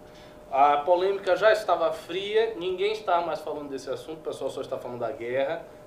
E aí veio. Agora sim, provavelmente o Centro Dom Bosco deve ter entrado com isso aí na época, lá atrás. Sim, pra estar no desembargador. Aconteceu, eles entraram. Só que a justiça tem o detalhe da justiça brasileira, né, meu filho? A justiça brasileira é lenta. Então ela consegue fazer o negócio depois de muito tempo, Isso. depois que acabou, Das que ninguém férias. mais fala. Aí a justiça, ah, é, tem que tirar. Aí já foi. E outra, é censura. é Isso, isso censura, que é isso, isso é fato, é censura. Eu seria a favor, se tivesse tirado na época, não, não tem problema nenhum de censurar certas coisas. Mas que é censura, é censura, ninguém pode negar. E, assim, como você disse, eles vão fazer um libelo já fizeram a partir do negócio do, do ataque, porque eles foram atacados, e vão fazer de novo, vão dizer, ah, estamos tentando nos censurar, blá, blá, blá, blá, blá, blá, blá, sempre com base nessa duplicidade de critérios morais. Quer dizer, você pode fazer piada com profeta, com santos, com Deus, mas você vai fazer piada com negro, com um homossexual, com uma mulher. mulher. Oh, meu Deus, fizeram piada com gay, que coisa terrível. É desse jeito, né? A civilização ocidental é assim. O, essa decisão é, é, é um, é um, co- um coquetel molotov da, da justiça, sabe? É um ataque à liberdade de expressão, é uma agressão moral, sabe? É, é, é aquele ponto que o juiz brasileiro perdeu a noção. Quais são os limites da, da sua atuação? Isso, no meu ponto de vista, fere literalmente a liberdade de expressão, sabe? Não, não há justificativa. É aí que se começa a especular a possibilidade, sim, de responsabilizar atos do juiz, sabe? Porque eles, ele, assim, qual que é a consequência de um erro judicial desse tipo? Nenhum. Ah, é reforma, tá ok. Sabe? Mas assim, Mas- é- é- você vai eh, eliminando, você vai... é, Mas talvez não tenha sido um erro judicial. é um erro judicial. Não tem o que defenda. Não, Não tem. sei, um traje a culto, alguma coisa assim. Não, não cabe, não vai caber. É, é, é, assim, é expressão, é constitucional. Sabe? É o sentimento religioso. Já, se a gente tem que fazer uma analogia de sentimento religioso para o traje a culto, liberdade Forçado, religiosa né? já é um. E assim, ainda que fosse traje a culto. Agora, assim, o, o Da- assim- ordenamento jurídico em si ele é muito hipócrita, porque a liberdade, de, a liberdade de expressão no Brasil é muito censurada e tolhida. É, é. Porque você não pode chegar para um, um negro e fazer uma piada dizendo que ele é um macaco. Não pode? Ah, não pode. Eu Ou não pode? coloco no mesmo patamar. Como não? Não, não, não Você tá no fazendo piada com um profeta, eu, eu acho que é muitíssimo menos graça fazer piada com um cara que é negro, só porque ele é preto, cor, de cor de pele, do que fazer piada com Jesus e com Deus. É, são, são, são pontos. Eu, eu lembro quando você estava no News e, e justificou, e muito bem justificado. Eu estou de acordo. A questão são realmente pontos de vista. Tá? Mas no, no, no, na na questão da interpretação jurídica tem diferenças né, na prática. Muito mais do que. É, Aqui, eu vou te falar, posso falar só um detalhe? Desculpa, eu tenho meu raciocínio. Não, não. É que é o seguinte, eu tava falando com o Pedro vindo pra cá. Esta mesma interpretação que ele tá dando pode muito bem ser utilizado contra pregações de pastores. Pregações de pastores, esse que é o A direita comemorar isso é um drama. Assim Porque como foi um erro da esquerda quando comemorou o Netflix boicotando o. Netflix não, o cinema boicotando o nosso documentário. Sim. Entendeu? A, a partir do momento que você aceita uma condição, o inverso é verdadeiro. Quando as, as produtoras que tiver dinheiro governamental, que for, salas de cinema, começarem a proibir filmes de esquerda, aí eles vão reclamar. Então, assim, é tudo. Você colocar a, a régua tem que ser uma. Só. Mas que é o que a esquerda tá fazendo hoje, né? A perseguição do Bolsonaro com o. Mas é. O, o Bolsonaro. A esquerda tava reclamando agora, há coisa de duas semanas, que o Bolsonaro tirou os cartazes dos filmes da Ancine, mandou tirar com aquele secretário maluco que ele tá lá, e o cara falou que não vai ter dinheiro pra esquerda e disse que vai entregar uma revolução conservadora na cultura, basicamente tirando a grana de todo mundo que ele considera adversário político. Sim. A esquerda tá vendo o que ela praticava e justificava sendo feito do outro lado. É. Esse juiz, é que é, o juiz dessa decisão só podia ser o Rio de Janeiro. É a, assim, é a cara do Rio de Janeiro isso. Que o Rio de Janeiro tem uns juízes que fazem as interpretações mais retardadas que tem. É a cara do Rio de Janeiro. Só que em geral eles fazem essas interpretações para a esquerda. Eu fiquei muito surpreso de ver isso para o outro lado. Mas é uma faca de dois gumes. O que foi usado agora como decisão dele pode justificar todo tipo de decisão maluca, porque ele é um desembargador. Cara, ele não é um juiz de primeira instância, ele é um desembargador. Tá no Tribunal de Justiça do Rio de Janeiro. Pode justificar uma decisão de cunho contrário. E com o politicamente correto, sem a imprensa falar nada, até batendo palma. Olha, tiramos do ar um vídeo homofóbico de um pastor evangélico. Tiramos do ar. Cara, a direita que tá falando isso vai, vai, vai doer no, no lombo dela. Chegou uns pimbinhas aí. Chegou lá só pimbinha. Cadê pimbaço? Cadê, cadê, cadê o nosso mestre aqui? Agora, só um comentário Cadê? aqui. Ah. Tem um rapaz falando, não existe conservador burkiano na prática. Eu vou lhe dizer uma coisa. Burke, Burke, ele próprio, ele, propunha e disse isso com todas as letras, a prisão de um cara que escreveu um panfleto contra Maria Antonieta. Sabe disso? É, tem- Preso. Ele disse que tinha que ficar preso. O cara escreveu um panfleto contra a rainha da França. Porque às vezes o pessoal diz, ah não, mas isso não é burkiano, porque Burke. Rapaz, Burke era, para os nossos parâmetros, ele seria muito mais reacionário do que vocês podem imaginar. Na defesa dele da monarquia e da, do voto censitário. Vo- Voto não, nem que voto. Do, do, do regime Era- de ele quem era tinha dinheiro. Ah, você- quando uma pessoa cita Burkiano, sabe o que ela tá falando? Que é chique, tipo inglês. Não é, É. nossos, nossos conservadores Lorde. de chinelo. É. É, um conservador de peruca, sabe? Ô, me dá um chá, toma, Bengala, é isso, né? A cartola na cabeça. Por isso que meu conservadorismo é japonês, não é burquiano. Ah, é? É lógico. É muito mais profundo, é Seu milenar. conservadorismo é japonês? É lógico, é muito mais elaborado. Mas sua civilização tá degenerada também. Tá? Porque tá esquecendo os valores O Bushido, ah, crescendo o isso, Bushido. Bushido. Tem que recuperar isso aí. O Bushido. Exato, a gente vai recuperar isso. Será? Dá umas armas pra gente, uma bomba nuclear. Você vai ver o que, que o japonês Ah, não então, faz. é, então quer que o Irã tenha a bomba, mas quer que o japonês É tenha a bomba nuclear. Quer dizer, uma civilização tô muito mais olho. evoluída pra dominar o mundo. Ah, É, olho. aqueles caras. Rapaz. Isso aí. Tá? Vamos aqui, né, vocês querem ir pra Pimba? Assim, o programa tá chegando já nas, nas nove e meia. Eu tô indignado que teve pouco Pimba hoje, que o programa tá uma qualidade altíssima. Tô puto com vocês. Sabe o que eu vou fazer? O programa vou ficar falando de... ah, qualquer merda aí. Né? Tô triste, tô muito triste. O canal tô mó feliz. Vídeo de hoje de manhã indo muito bem.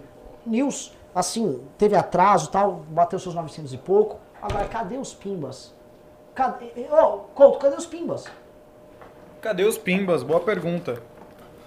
É o seguinte, você sabe por que a gente não fechou o MBL? Por causa de uma empresa chamada Tratores Teixeira. Já ouviu falar?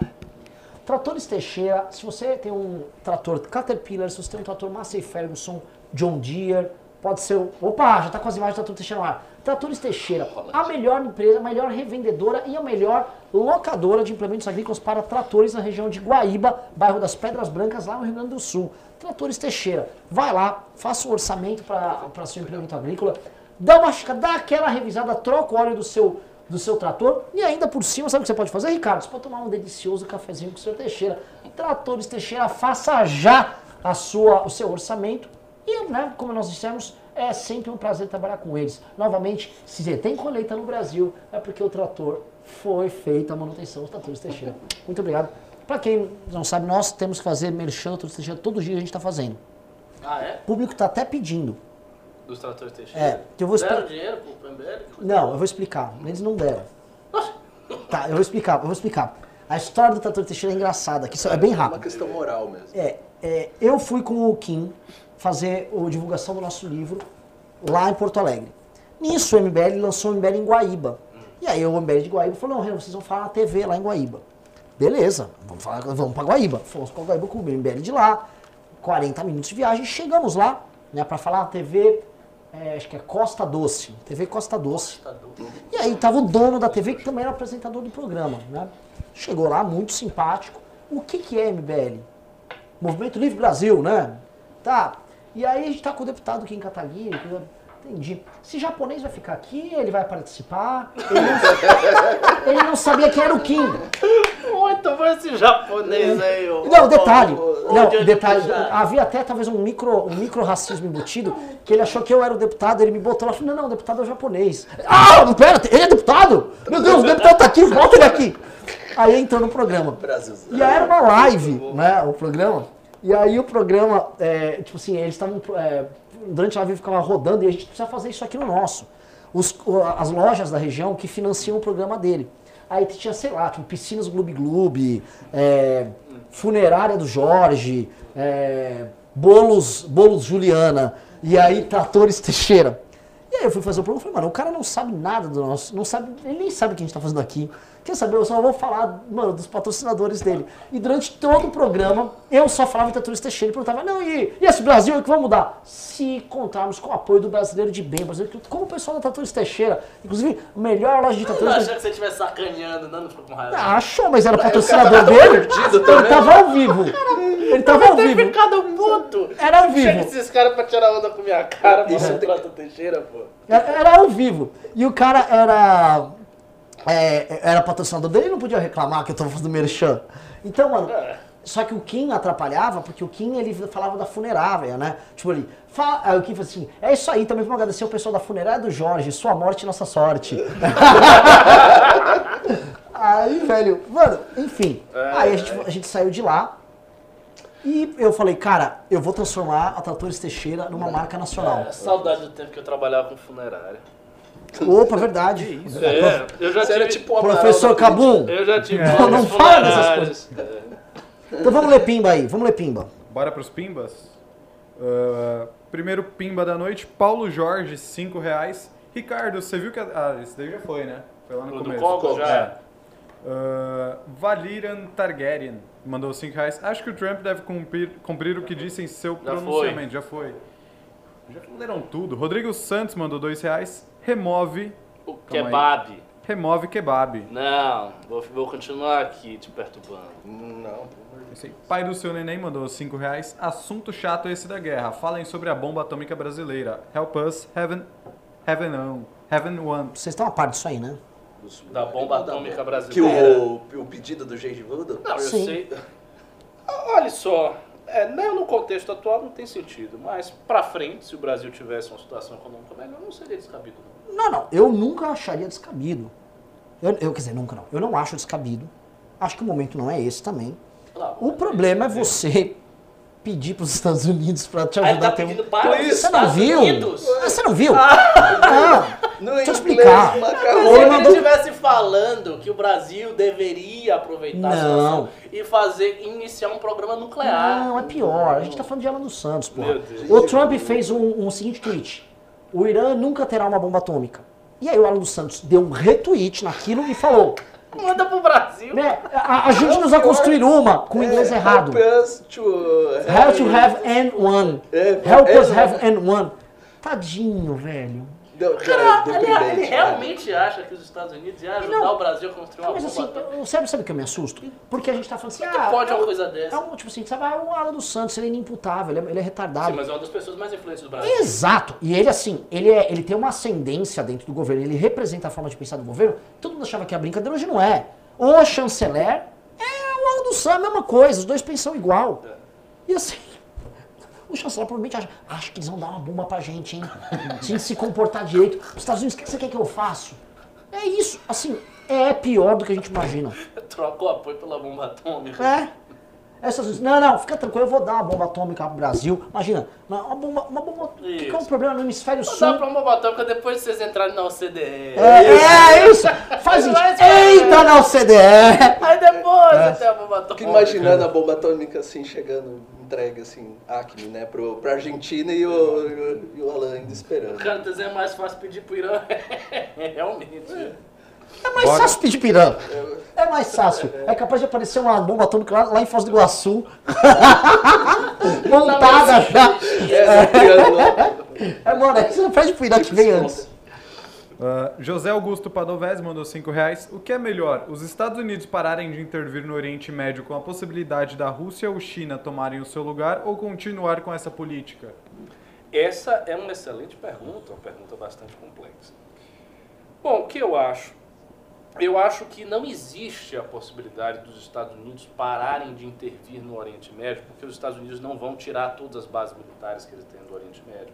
Eles não vão deixar de ter os aliados que eles já têm consolidados. Eles não vão deixar de ser aliados da Arábia Saudita, que, aliás, a Arábia Saudita é a principal criadora de terrorista do mundo, não é o Irã. O Irã é o segundo lugar. Não que o Irã não crie terrorista, cria também, mas é o segundo lugar, o primeiro é a Arábia, que é aliado dos Estados Unidos. Mas, enfim. É, eles não vão deixar de ter aliança com a Arábia Saudita, não vão deixar de ter aliança com Jordânia, com os países do Golfo. Então, eles vão continuar atuando ali. O que eu falei sobre a questão das tropas é uma coisa específica. Não é que os Estados Unidos não tem que ter nenhuma influência no Iraque, ou não tem que buscar influência. Não, eu acho que, que ele está no direito de uma potência global, de uma grande potência, buscar influenciar onde ele puder. As potências são isso, as potências influenciam. A Rússia, quando era a União Soviética, tinha um projeto expansionista e influenciava em tudo que é canto. O Egito, lá com, com, com Nasser, é, é, era ligado aos russos, é, o próprio regime do Bashar al-Assad, do pai dele antes. Então, assim, ser uma potência global é influenciar os outros, é fazer esse xadrez 4D no mundo inteiro. Isto é natural. O ponto é, neste momento em que houve uma decisão do parlamento iraquiano, eu acho que seria correto da parte dos Estados Unidos tirar as tropas. Porque, do contrário, ele está, sim, invadindo a soberania de um país estrangeiro. Isso é um fato, ele está invadindo o país. Ele pode dizer, ah, não é bem assim, eu tenho razões, não sei o quê, criar mil desculpas, mas o fato bruto de que ele está sendo contrário à decisão do parlamento iraquiano é dado. Agora, é, é só um detalhe, de acordo visão do Ricardo, exceto nessa questãozinha. Ah, você tem que falar alto. É, é que eu estou tentando refletir. Ah, o, o, é, o ponto é que eh, na nossa mentalidade ficou essa impressão do americano imperialista, no sentido mais tradicional da palavra. Eu acho que hoje já não é tão mais interessante adotar uma política dessa visão. O- Ele tem um problema na mão, eu acho que até de algum modo eles pensam em reverter isso, ao invés de expandir a sua presença para obter mercados, passagens, etc e tal, tratar de outra forma. Eu vejo mais o Irã com uma mentalidade imperialista no sentido verdadeiro, otomano, que seja, para dominar território, expandir e, e passar uma mentalidade, do que o próprio Estados Unidos. Só que ele já está num problema muito concordo, profundo. Concordo, também acho. Ele está num problema muito profundo. E a gente sempre julga os Estados Unidos sob essa ótica. Então, quer dizer, é, sair de lá é um problema muito grande do jeito que o Ricardo E- falou. e- eu E, concordo e é com muito você. custoso para os Estados. Unidos ag- agir dessa forma. realmente esse, esse imperialismo clássico que a Europa teve quando colonizou, de ir lá, corrida, né? invadir, colocar suas estruturas dentro do país, isso é uma coisa ultrapassada. E eu concordo com você quando você disse que esse é um modelo que ainda está, por exemplo, com o Irã, e tá, com certeza, sem dúvida nenhuma China. Com a China, com Taiwan e com Hong Kong, que ela quer fazer exatamente isso. E isso é fato. Mas, assim, existem modalidades de imperialismo que os Estados Unidos exercem naquela região e essas modalidades são complicadas, porque elas É entram em né? choque, exatamente, em choque com os países dali que já desenvolveram uma raiva, um ódio contra os Estados Unidos muito grande. E esse negócio do Estado Islâmico, então, isso aí foi Ferrou. a gota d'água para os Estados Unidos, porque as populações muçulmanas daquela região enxergam os Estados Unidos como tendo sido responsável pelo surgimento do Estado Islâmico. Eles enxergam diretamente Mas, Ricardo, me tira Estados essa Unidos dúvida. Procede que foi Estados Unidos plus Arábia Saudita que armaram o Estado Islâmico? Não, não acho. Eu acho que as, as armas que o Estado, Islâmico, o Estado Islâmico teve vieram de proveniências mais diversas, inclusive da própria Turquia. Um dos países que mais armou os Estados Islâmicos foi a Turquia. E olha que eu sou pró, bem pró-Erdogan, muito mais pró-Erdogan do que pró-Irã. Mas a Turquia armou o Estado Islâmico porque a Turquia queria resolver o problema dos curdos através do Estado Islâmico. É, Eles é uma turma para atacar curdo. Ninguém, ninguém imaginava, não os Estados Unidos, nem a Arábia Saudita, nem a Turquia, ninguém imaginava que o problema ia escalar do jeito que escalou. Todo mundo queria usar aquele pessoal como instrumento. E aí, os caras cresceram imensamente, disseram a gente aqui o califado e começaram a meter bala em todo mundo, ameaçar todo mundo. Então foi uma coisa que assim, saiu do controle, saiu do controle. Agora, quem eu com certeza, quem com certeza não estava ali ajudando os Estados Unidos era a Rússia. Esse, este pecado histórico a Rússia não, Não, não não, é. concordo. Agora, e o papo da Arábia Saudita? Todo mundo fala que a Arábia Saudita tinha a ver com o Estado Islâmico. Tem a ver. Tem a ver por várias razões. Questão de. não só de dinheiro, tem a ver também por questão ideológica, né? Eu, eu A vi- ideologia saudita é a ideologia que alimenta praticamente todos os grupos sunitas radicais. Al-Qaeda, Estado Islâmico, Boko Haram, sunitas radicais do Paquistão e por aí vai. A Arábia Saudita é um celeiro disso aí. Agora, o interessante. Todo mundo fala da famosa Primavera Árabe, né? Que foi um desastre. Mas a Primavera Árabe, uma das coisas que estava movimentando ela era a ideia não só das rebeliões locais, mas do Estado Islâmico como um vetor de destruição de estados montados ali e É. gerador de bagunça. Eu, A Irmandade Muçulmana queria fazer isso. É, Era um projeto da Irmandade Muçulmana, não conseguiu. Aonde a Irmandade Muçulmana subiu ao poder, que foi o Egito, como Mohammed Mosса, caiu. Foi derrubado pelo general Abdel Sisi. Sim, e na, voltando para o Estado Islâmico, o Estado, essa treta hoje que a gente tem aqui é muito cria dessas bagunças também. Né? Que ali bagunçou. O xadrez, de certa forma, os Estados Unidos estava até meio estável para Estado Islâmico ali. E eu acho que hoje os Estados Unidos, olhando o mapa, está menor do que ele estava. Como a gente vê, como a gente encara os, o, o- o cenário dos Estados Unidos no Oriente Médio, tendo em vista a Rússia, que ela renasceu das cinzas, não sei se a China vai entrar na brincadeira. Como vocês veem o cenário? Eu acho muito ruim. Acho que a situação dos Estados Unidos no Oriente Médio está cada vez mais intolerável. Agora, com esse acontecimento do Irã, piorou ainda, porque, como eu disse, eles estão numa situação de impasse para a legislação internacional, se eles vão sair do Iraque ou não vão sair. É, a, a presença americana é vista quase com unanimidade como uma presença hedionda, horrível, ninguém, ninguém quer que esteja ali. Então, eu acho que está numa situação péssima. O que os Estados Unidos poderia fazer é redobrar a aposta. E, tipo, tudo ou nada. Como você falou, ah, vamos derrubar o, Ayatollah, matar o Ayatollah, mudar o regime, não sei o quê. Mas acho que os Estados Unidos não vai mais fazer isso. Não acredito que os Estados Unidos tenha mais nem a força, como é que eu vou dizer, a força psicológica para fazer isso. Eu acho que o Império Americano é um império em declínio. Ele já está em decadência, ele está fragilizado. E a tendência é que se fragilize cada vez mais. A gente vai ter que ler Pinho, mas assim, vou ter que jogar essa para vocês. Mas você não acha que o, modelo de Império Americano, o próprio modelo da civilização, o modelo democracia liberal, mais mercado aberto, Tá caindo. não tem como competir com o modelo chinês e com o de outras, outros sistemas que assim, você mistura político, poder político, poder econômico, centralidade, sem oposição. Não tá jogando o mesmo jogo. Não dá, é, são jogos diferentes. Mas o ponto é o seguinte, esse, este modelo, ele venceu o comunismo. Então, assim, a, e o fascismo. Os dois grandes adversários ideológicos da democracia liberal foram vencidos pela democracia liberal. Foi o fascismo, que foi derrotado, e o comunismo foi derrotado também. Então, os partidários da democracia liberal acham que talvez esse diagnóstico que você está fazendo seja ilusório, que o modelo, por exemplo, chinês, que é um capitalismo de Estado e tal, ele tem as suas limitações e, no fim das contas, quando houver uma colisão, porque até agora não houve a colisão, quando houver uma colisão grande, a democracia liberal continuará vencendo o seu terceiro adversário O ideológico. comunismo, assim, Não sei. faltava comida no comunismo. E, É, a, e a China tá assim, o pessoal tá bem, tá bem cevadinho, tá viajando pelo mundo. Faltava comida, mas também mais ou menos, né? A Rússia, ela conseguiu um crescimento estúpido. Conseguiu. No tempo curto, assim, relativamente curto. um Conseguiu, crescimento conseguiu, mas vamos falar dos anos 60 em diante. É.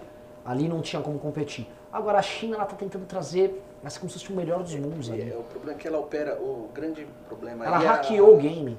É, e ela, a questão financeira, né, assim, a, a- a- como ela lida com a- os investimentos, ela entra nos países de uma forma né, do controle econômico, né, então em áreas estratégicas, ele- é o Estado entrando, não é uma empresa chinesa especificamente, e como ele opera a moeda também, ele não obedece muito às regras ali de, de comércio internacional, Hum, eles hum. jogam bem...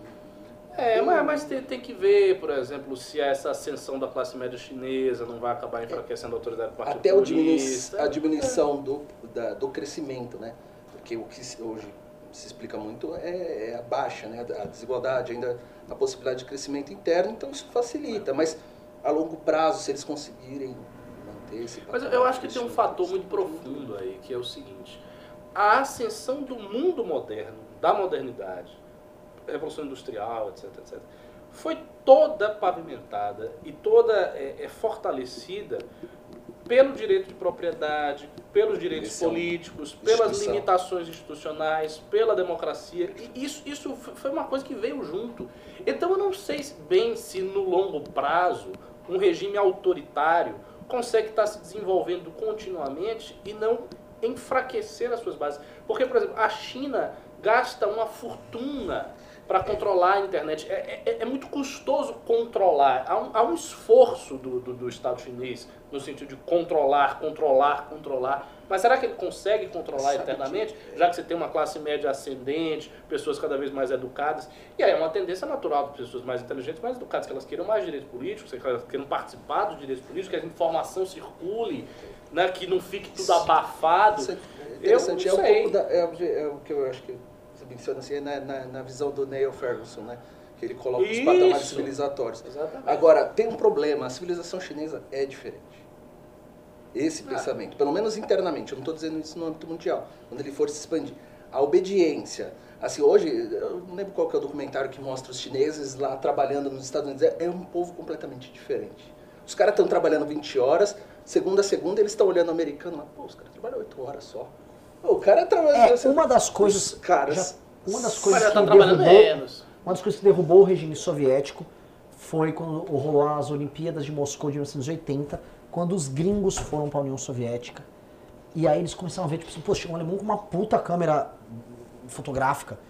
E aí os gringos começaram a trocar figurinha e conversar. E aí o cidadão só viu, meu Deus, minha vida é uma grande merda, cara. E ele viu como que os caras comiam. A, a União Soviética foi obrigada a botar certos tipos de comércio lá para atender os caras, que era o contrato com, acho que o COI. E aí, meu Deus, mas tem isso lá e não tem aqui, por que, que eu não tenho aqui? é, esse contato realmente deve criar algum tipo de É choque. só mandar todo mundo pro Brasil aqui, os caras vão olhar. Estrada, Não deixa né? aqui a China toda hora. Né? Tá, deixa, eu tenho uns prédios lá, umas pontes, umas obras A gigantescas. grande batalha, vou te falar, o verdadeiro campo de batalha do mundo hoje é Hong Kong. É. Porque Hong Kong você tem exatamente essa disputa já física lá dentro. Entre as pessoas que é não muito democracia ocidentalizado liberal. Hong Kong.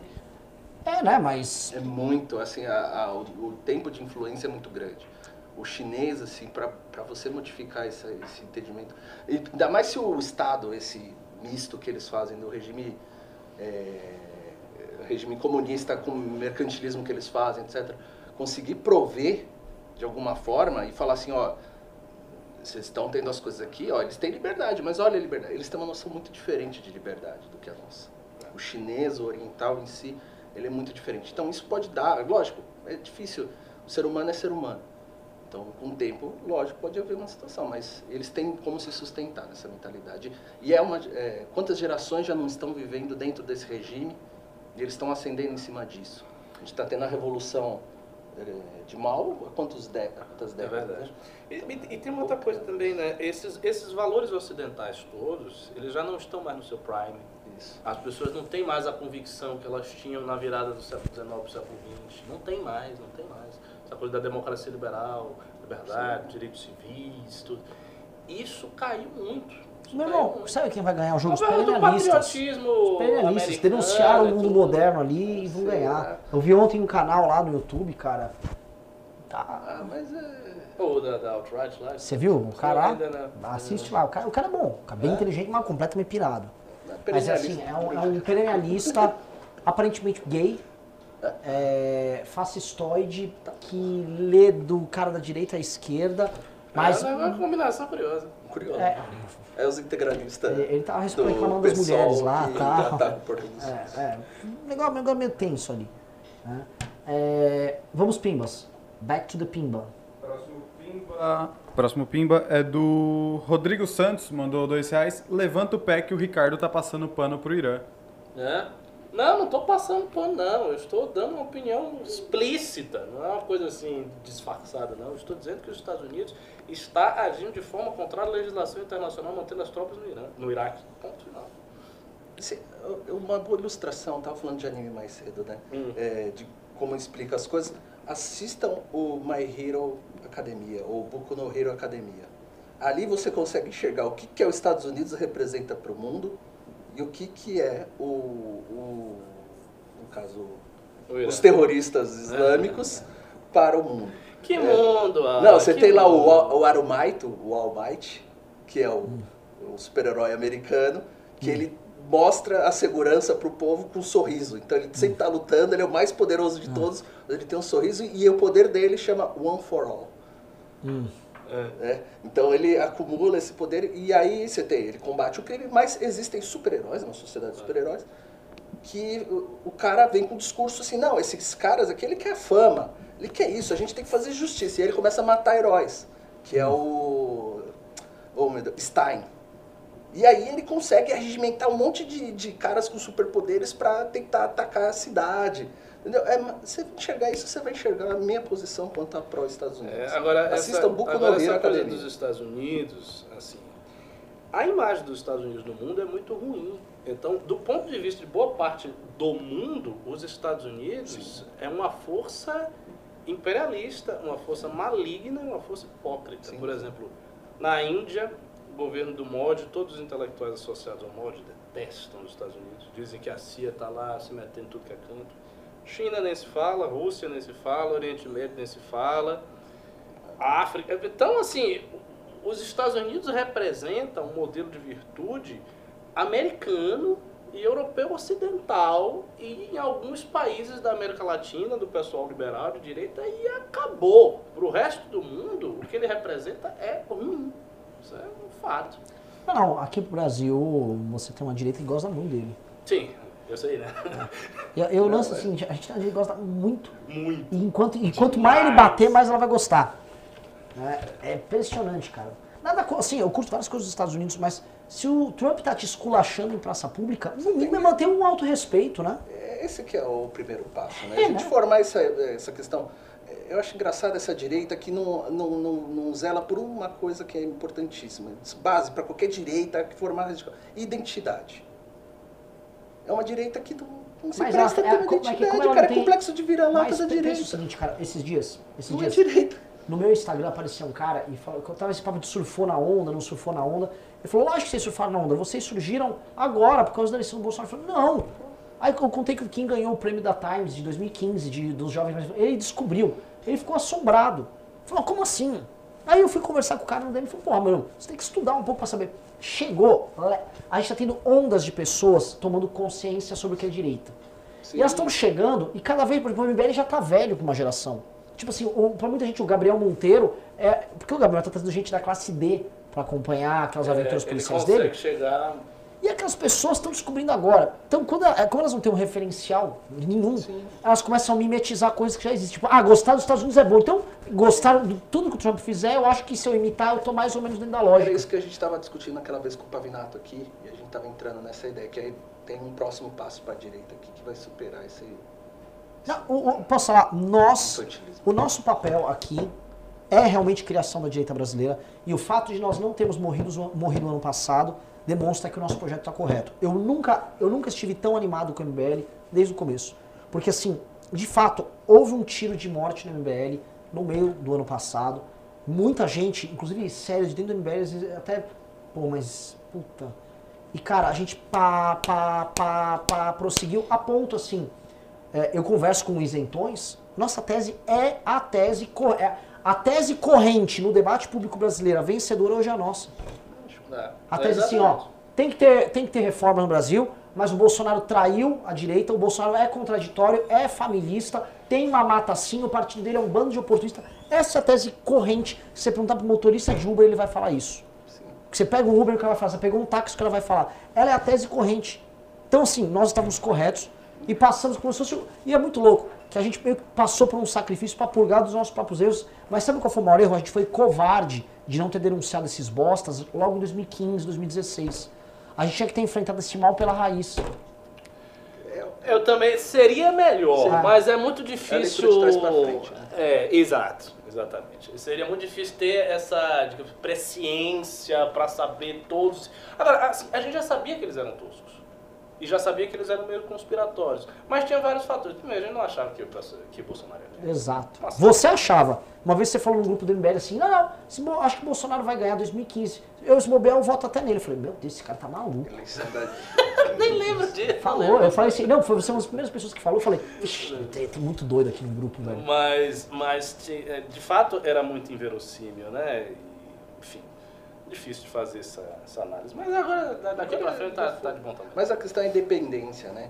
Ah. Quer dizer, é o que você falou dos Estados Unidos. Ah, Se tiver que bater nos Estados Unidos, vai bater nos Estados Unidos. Se tiver que bater no, no, no- no presidente Bolsonaro, vai bater. E assim vai. A questão é essa, ter coerência. Coerência e dependência. É, é básico, é simples. E... Próximo Bora seguir. O que aconteceu agora com a audiência? Tudo normal aí? Tá, Cara, assim, 440. desde o, mais ou menos dezembro, mudou um pouco o padrão, acho que, do YouTube. O YouTube, ele fica tendo osciladas, tipo assim, ele cai 100 pessoas, aí volta, cai... Mas assim, assim, é de números grandes. Não, aqui, aqui tá aparecendo pra mim 199. Não, tem aqui 836. 840. Ah, tá. Bora seguir. Valirian Targaryen mandou 5 reais. Acho que o Trump em- encerrar esse conflito é bom. Acredito que o fato de ele ter uma- matado o maior terrorista do mundo já dá um grande crédito pra ele. Eu acho. Acho que É, o maior terrorista do mundo é o príncipe da Arábia Saudita, né? Que ele não vai matar. Mas, enfim, eu, eu também acho que encerrar é, é bom pra ele. Não acho que. Porque ele vai continuar, ele vai fazer o quê? Ele vai meter um. Uma É, eu acho que eu vi uma frase, não sei quem comentou, falou, olha, é bom pra ele uma guerra, mas é bom que ela não dure pra sempre.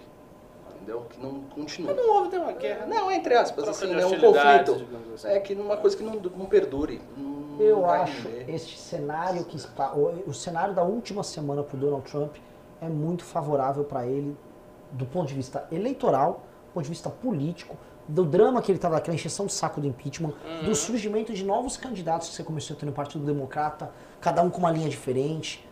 Ah, Para acho ele, é o seguinte, ele, ele fez aquela foi. tática que todo mundo Posso sabe estar que o. Trump faz, que ele fala. Você acha que ele já tá Acho que agora é só se ele fizer merda. Eu não acho, não, Não cara. sei se é assim. Ele não. deu uma chuchada no, no- na Europa, sabe? Ele pegou todos os líderes lá e falou, ó, vocês suas criancinhas, fica aí na sua.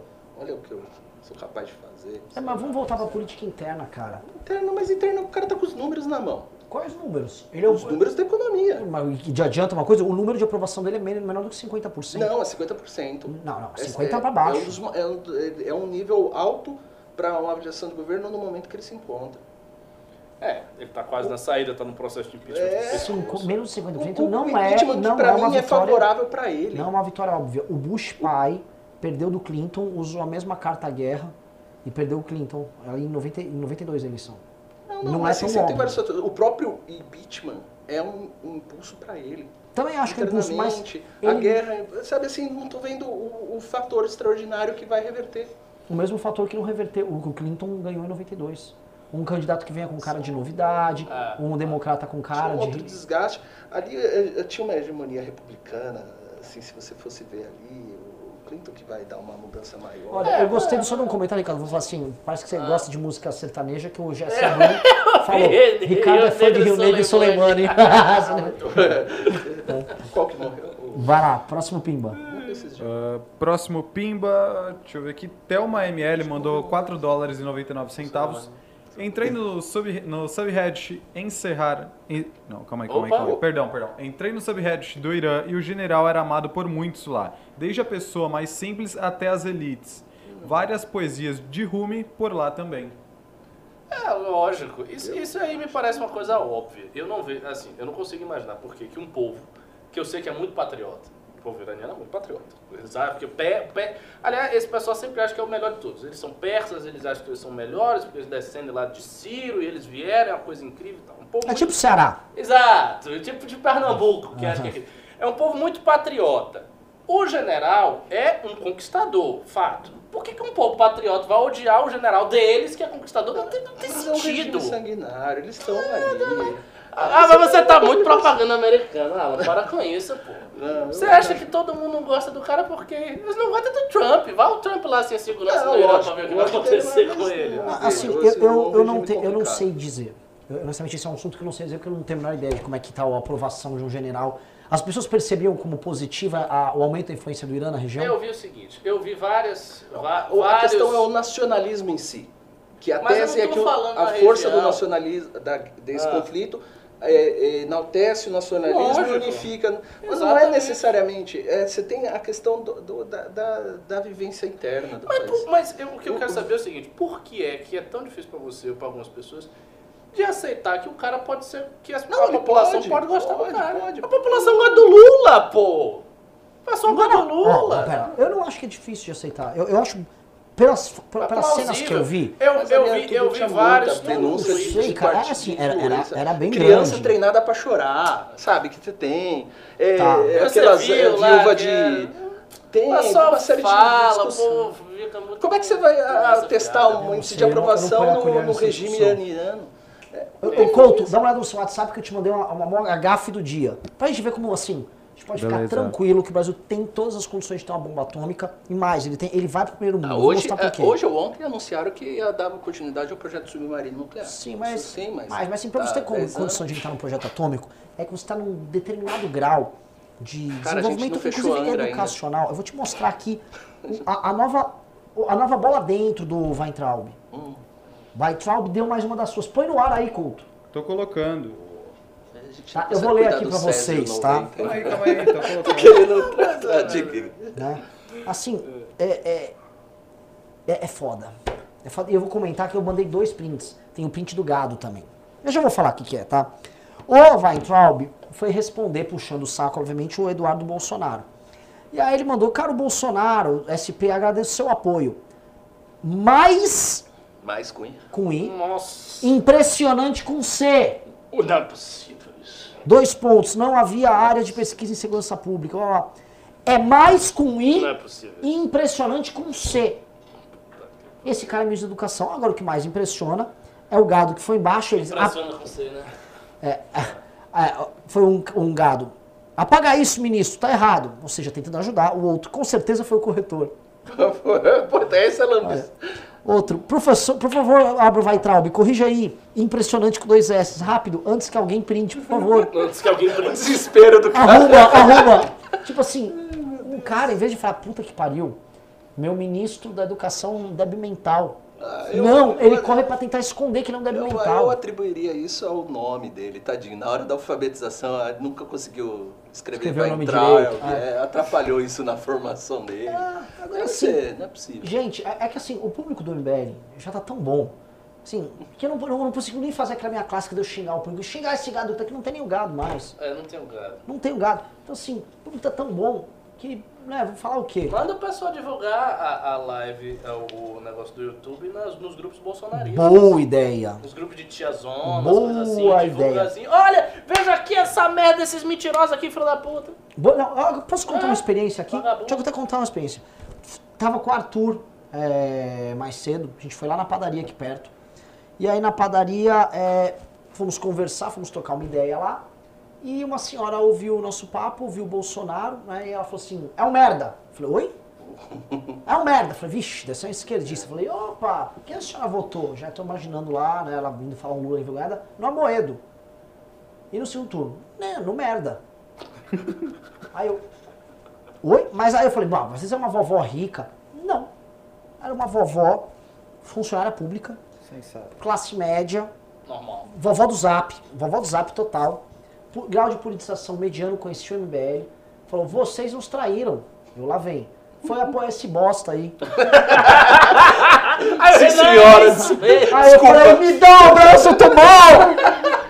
Me desculpa. Aí a gente começou a falar das pessoas, sabe que ela defendeu o Danilo Gentili. Esse tá xingando muito, esse tá xingando bem. Mas olha a merda que a gente fez com esse idiota. Eu vi uma tia do Zap, mano, furiosa. É. Tá, assim, a casa tá caindo ali. A Moedo pode subir com essa aí, hein? Moedo, É. fique ligado, as suas Não, tias do é. Zap. É. As tias de laranja. Isso é difícil também. Bora pro próximo Pimba, que é do Felipe Almeida, mandou 5 reais. Aquele abraço para os amigos do MBL. Valeu, Opa. Felipe. Aquele abraço. Paulo Jorge, 5 reais. Ah, recomendo o podcast da Folha sobre todos os presidentes do Brasil no Spotify. Continua no assunto das desculpas do Bolsonaro. Das desculpas. É, é, da- da- Desculpa, do veto, Não posso do... vetar porque vão ser impeachmentados, vão me matar. É, Valirian Targaryen mandou 2 reais. Resumindo, por causa de um bosta, todos pagam. É, quando o bosta tá na presidência. O problema é que. é o Acho que, se eu não me engano, cara, tá- ela tá falando do filho, do Flávio. Ah, do filho. É, é. Isso. É que, É. cara, assim, é, é, eu não quis ser sofista, mas talvez eu fui um pouco. Provavelmente o Bolsonaro tá envolvido nesse escândalo. Mas que ele tivesse, eu acho que ainda valeria abrir a porra toda. O, o, o, Ele não, se fosse uma coisa Ele de meteu se é um negócio de rachadinha, ele não iria cair no ó, início. um exemplo bem horrível. forte que rachadinha. O, o, o advogado do, do casal, Ah, da, da, da menina lá, o pai. Ele lembra que atacou a menina? O, o exemplo é ruim, tá? Do caso, do crime em si. Não tô dizendo que crime. É, eu tô- o Do, do, do, do- da madrasta que jogou a menina, da Isabela. Nardoni. Dos Nardoni. O pai não tinha culpa no cartório, mas ele meteu a mão na sujeira pra querer levar a cara. É mais ou menos o que ele fez. Ele pode até não ter culpa no crime do, do Flávio. E tem alguns indícios, tá? De passagem de dinheiro. Mas ele já fez e usou a máquina. Não é, um- não é exatamente um crime. Mas ele, politicamente ali, ele agiu da forma. Ele ultrapassou aquele limite. Ele mexeu os pauzinhos, ele foi colocando. Ele se cagou Mas, mas- todo. mas o Renan fala antes, ele diz o seguinte, que o Bolsonaro estaria envolvido na própria coisa, E talvez, rachadinha, é, porque o, o pimba do cara foi falando o seguinte, que o, tem uma fruta podre que é o filho, e às vezes assim, o Bolsonaro é a própria fruta, ele entra, ele também, às vezes é fruta Eu podre, ele fala, eu não vou deixar meu filho morrer é, sozinho eu aqui. acho assim, se fosse todos fossem a fruta podre, por um motivo pequeno, que é um motivo pequeno, dava pra todo mundo jogar o negócio, um prato limpo e seguir adiante. O Lula conseguiu sobreviver a um processo de mensalão. Ele sobreviveu politicamente a um processo de mensalão, comprando o Congresso inteiro de cabo a rabo. Mas o Bolsonaro não ia so- sobreviver a uma rachadinha. Tudo bem que a mídia amplificaria, mas mesmo assim ele estava no início, ele tinha muito apoio, ele estava mais forte. Eu acho que ele teria que ter tido essa coragem. Não teve aí, tá aí. seu- Ele deveria ter, assim, se ele fica falando tanto em. Se o Felipe Martins fala tanto em antifrágil, né? Eles falam, na- uma das coisas de fragilidade é quando você tem um problema, você vai de encontro ao problema. Exato. E você corre pra O resolver. bate, você fica e mais você pum! Ele deveria ter feito isso logo no começo. É, tem o. Até porque, vamos lembrar, A Globo começou a dar a rachadinha lá pra dezembro. Foi, foi antes. Ou seja, ano passado já pintou o caso. É, acho Novembro, que na a- verdade. A Folha soltou a. A Folha soltou, eh, não sei se foi o Globo que valores. começou, Foi o Estadão. foi o Estadão, e aí o negócio começou a pegar, virou o ano, ele teve que já ter um plano de ação, e ele É- foi é- tentar acho empurrar com difícil a atestar, barriga. assim, até onde vai. O fato é que passou o dinheiro pela É. Michelle. E o grau de o sacrifício é muito alto. Pra, né? Mas assim, é tudo é muita especulação. É, é muito que especulativo sacri- porque a gente não sabe. Sacrificou politicamente. Ah. é, Vai que tudo Bolsonaro é ladrão gente- também, meteu a mão e tudo aí, Não, eles não saber. sabem, né? Vão saber. Mas assim, é, cagou. É. Cagou e custou muito caro isso daí. É isso aí. Próximo pimba é do Fricesso Moro, mandou 5 reais. Tô vendo o começo agora. Pela lógica do Ricardo, o Lula foi preso sem provas, é perseguido político e Sérgio Moro é um juiz criminoso. Não. Não, claro que não. Ele tá falando agora do Suleimani. Não, o que eu falei foi algo muito simples. E não foi o que eu falei, quem falou foi o Congresso dos Estados Unidos. Muito simples. O cara tinha supostamente um plano para matar os diplomatas americanos. Se apresenta o plano, acabou. Simples assim. Ah, mas é secreto, ninguém, ninguém pode ver. Aí, meu filho, você pode dizer qualquer coisa. Você pode dizer qualquer coisa é secreto e ninguém pode ver. Ah, próximo pimba é do Um Dia Sem Tão De Longe no Blink 182, é um dia em vão, mandou 10 reais. Esse episódio do Porta dos Fundos é mais uma prova de que a reaçada, caipira, burra e jacu em seu âmago tá devolvendo de bandeja a bandeira do antipoliticamente correto para a esquerda. Cara, posso te falar? Hum. É... é estranho, mas é verdade, cara. Ah. Os últimos movimentos é, no Ministério da Cultura, é, o problema do bolsonarismo tem ido pra cima de um monte de gente. A Raquel Sherazade foi uma que foi vítima disso. Uhum. Essa história do Dancini, essa história do não, não, eu vou usar dinheiro mas para financiar a coisa do meu lado. Isso tá devolvendo para eles um discurso na, vamos dizer assim, no frame do, do que eles mais gostam, que é a volta aos anos 60. A volta à época da ditadura, a volta da que nós, o que nós falamos, as- os poderosos não querem ouvir, é uma merda. É uma merda. Tá, tá transformando em sexo um discurso Mas mofado, o, cara. o direitismo Esse do Bolsonaro não é dos anos até- 60? É. Hã? O direitismo do Bolsonaro não é os anos 60? É, é lógico. É, é. Não tem que se vamos esperar nada diferente. Esse discurso até vai, mas eu acho que o politicamente incorreto em si não vai não, porque eles têm imensas restrições a qualquer tipo de ataque a minorias e blá blá blá blá. Então eles acabam não, não pegando o politicamente correto. Ah, próximo pimba, Valirian Targaryen mandou mais 5 reais. Sem falar que é muito humilhante ficar fazendo birra por causa desse especial. Ficar fazendo birra por causa desse especial. Seria muito mais maduro apenas ignorar esse lixo. Foi o que eu fiz. Uh, Underlay Pastrello mandou 10 reais. Não tenho grana, caralho. PVA levou tudo. É, assim, esse é o pior mês de todos, né? Nossa, não, assim, é um mês assim, é IPVA, é material escolar, tal. Eu entendo. material mas é o seguinte, entre a educação do seu filho e o MBL, vocês têm que ver o MBL. É. Doutrinadores nas escolas! Minha filha mesmo vai permanecer sempre analfabeta. Fazer igual ao Olavo, né? Hoje, fazer igual ao Olavo. Leandro Coller mandou 5 reais. Essa flopada na guerra tombou meus bitcoins. Alguém explode alguma coisa, por favor? Lógico, velho. Muito bom. Fabrício Machado mandou 20 reais pra parar de chorar. Vai. É, não Valeu, parar, Fabrício. Tá duro. Assim, obrigado, mas assim, precisa mais. Pri Cadê, Pompeu. cadê os nossos. assim, ontem Ontem teve sponsors. Marisa Iga, ontem teve Ah, a Nuca Meira. Quem, quem tá aqui ó, no quadro, mas por enquanto só no quadro, aqui é o nosso grande mestre. É isso E aí. obviamente Tratores Teixeira, que ajuda a manter o movimento de pé, lógico. Pri Pompeu mandou 13 dólares canadenses e 99 centavos. Amei sua camiseta, Renan. Já está na lista de próximas compras. É maravilhosa. A, a camiseta do Núcleo de Minas é a mais bonita do Brasil mesmo. Azul escuro com vermelhinho branco. O Phantom mandou 10 reais. Tratores Teixeira. É isso Tem aí. que disponibilizar para os amigos lá do Instagram lá, que ia fazer uma... Não, o que eu quero fazer é o seguinte, eu quero estabelecer, tipo assim, é é como se a camiseta do MBL fosse igual as camisetas de futebol, naquela transição que você tinha nenhum patrocínio, e a gente vai ter uma camiseta ridícula, tratores Teixeira na manga, tipo um cami é, macacão de Fórmula 1. Se tiver umas empresas idiotas pra, pra botar assim, pá, pá, pá. Eu quero ver piscinas Gloob Gloob. É isso aí. Um minuto. Deixa eu só ajustar aqui o sofá. Foi. Uh, Brasil FC mandou 5 reais. Renan, tô precisando de um trator. Tem desconto na Tratores Teixeira? Olha só, cara, precisa de trator, trator Teixeira, ela não vende trator, ela tem implementos agrícolas, ela pode fazer aquela manutenção esperta, ela vai poder olhar e fazer a revisão da Tratores Teixeira, isso é reconhecido todo o bairro de Pedras Brancas da Guaíba, é a melhor revisão dos tratores. E não importa, Marcos, você tem uma Seifério, sim, pode trazer. A Grale traz, tem um Caterpillar, pode trazer. O importante é chegar lá, fazer aquele orçamento, tomar aquele cafezinho e curtir um bate-papo com o pessoal da Tratores Teixeira. Vamos lembrar, você não precisa arrumar também só seu trator. Você pode muito bem comprar equipamentos para sua colheita. E hoje em dia, diversificação. Plantou milho, que tal plantar um algodão junto? Com isso, você vai precisar comprar um implemento agrícola e lá você vai ter Tratores Teixeira sempre te atendendo bem na Barra de Pedras Brancas, lá em Guaíba, Rio Grande do Sul. Vamos lá. É isso aí. Pai do seu neném mandou 10 reais. Drogaria Pacheco é uma porcaria. Atende mal os clientes. Façam propaganda negativa, por favor.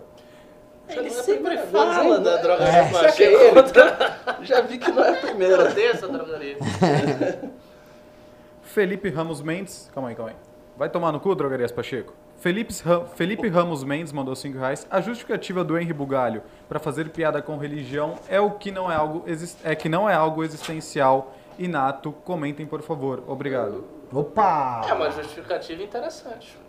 É bastante interessante, inteligente. Porque, de fato, a condição de negro é uma condição inata, a condição de homossexual. Não sei se inata, mas. É, é, é, é Material. difícil. É. O problema é o seguinte: qual o argumento para você dizer que ser inato ou não ser inato é o critério de poder fazer chacota ou não poder fazer chacota? O ponto, o ponto é, é, é- é pré, é anterior ao argumento. É entender por que, que ele acha que coisas inatas você não pode fazer e coisas que não são inatas você pode fazer. Aí ele vai dizer, não, porque aquilo que não é inato você pode mudar de opinião. Sim, ok, você pode mudar de opinião, mas você tem, considerando que você tenha uma opinião, que você tenha um determinado sentimento. Isso aí, e aí como é que fica? Né? Você é um cristão, você nasceu numa família cristã, você recebeu uma educação cristã desde pequeno, você tem sua opinião consolidada. Tudo bem que você pode se converter, mas você não se converteu, você é cristão. Então o seu sentimento religioso está ali. O sentido de ofensa está ali. E mais do que isso, o objeto da ofensa, o que eu acho que torna os profetas e os santos mais especiais do que qualquer outra coisa, é o fato de que eles são objetos excelsos. Então é assim, é um objeto muito superior. Você fazer sátira com profeta, com Deus, com santo, é fazer sátira com uma coisa que é muito superior, portanto, muito digna de respeito. Ao passo que um homossexual, ele não é mais digno de respeito que um heterossexual, é uma pessoa comum. Não Puxa. tem nada demais. Puxar na memória, tá lembrando o que o pastor da Universal fez com a Santa. É, a esquerda chutou destruiu a- Ele chutou Ele a chutou- santa. é errado, ok, é diferente, porque é físico. Mas o que é mais ofensivo? Claro. Você é, é, é, retratar Jesus como homossexual? Tendo um caso com o diabo. Ainda é possível. Então, é assim, é difícil. É, eu vejo um pouquinho mais pro lado da liberdade mesmo, questão de expressão. Vejo, assim, até como cristão, o ponto aqui, eu acho que é inerente à condição de cristão entender essa, essa situação, é, interpretar e, e absorver essa ofensa de uma outra forma. Entendeu? Eu acho que levar isso e querer uma resposta é uma atitude anticristã. É, não sei. Na Idade Média o bicho pegava. Ah, é. Se ele abrisse a boca pra falar isso aí, Na que Idade Jesus Média a era gente não tava viado no meio da, da, da praça de Paris, acho que ele tomava uma paulada na boca. Enfim. Sim. É isso aí. Próximo Pimba é do João, que mandou 2 reais. Hashtag ForaBap, hashtag ForaXtudo, hashtag Professor Cabum. Hashtag professor Cabum. Não, ontem o pessoal falou assim, pessoal, quero saber o professor, não, o professor Cabum. Eu falei assim, professor eu, caralho, professor Ricardo. É, é. Bom, agora vocês já viram, né? Não sei se vocês gostaram. mas. André Albuquerque mandou 7,90. Ricardo, por que você gosta tanto da Turquia? Por quê? É, Ah, por- pelo seguinte, porque a Turquia atual representa hoje um governo eh, favorável, defensor do Islã sunita tradicional. O, o Erdogan ele está aos poucos revertendo o processo de secularização muito violento e muito rápido que a Turquia passou no início do século XX. A Turquia era um país altamente religioso antes da queda do Império Otomano, caiu o Império Otomano, dominou lá o Ataturk e ele Ataturk riscou a, a, a religião, tentou né, tirar a religião da Turquia de todo jeito, proibiu o véu, matou vários sheiks, destruiu a ordem Mevlev, uma ordem espiritual. E o, o Erdogan ele está fazendo o contrário, ele está recuperando tudo isso. Porque Erdogan é um discípulo de Tariqa. Erdogan é de Tariqa, Erdogan é muçulmano tradicional e está fazendo o esforço dele. Por isso que eu gosto dele.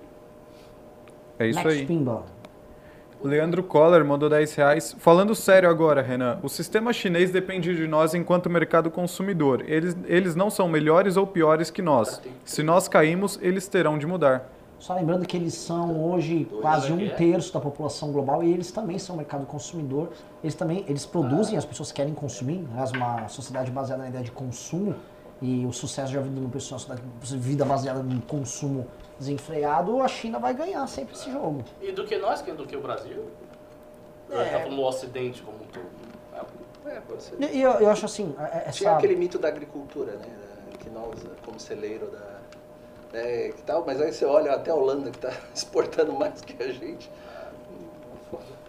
Ó, ele mandou mais dois reais. Renan, sobre perennialistas, conhece Varg Vikernes? conheço, é, tem um canal, o Orlando, o quem não sabe, o Varg, ele é um norueguês que ele tinha uma banda de black metal. Buruzu. E aí eles. Foi ele, ou foi foi ele que botou fogo na igreja? Foi, é, é que. É. É. Não, mas ele, ele, meu, ele. ele Agora esse cara não é perennialista, não? Também é Não, Não, não, não, mas você já viu o canal dele? Ele É, dá uma ele é- ele é flertada. neopagão, É, imperial, não é o pagão, né? mas com tretas enormes dentro do movimento neopagão na Europa, porque ele não reconhece as invasões indo-europeias. Aí isso gera grandes problemas com, com o Survive the Jive. Aí meu, eles já brigaram muito. E outra coisa, ele não considera os ingleses nórdicos. Né? E ele é norueguês. E o cara do Survive the Jive, que é hoje o cara mais influente ali, é inglês.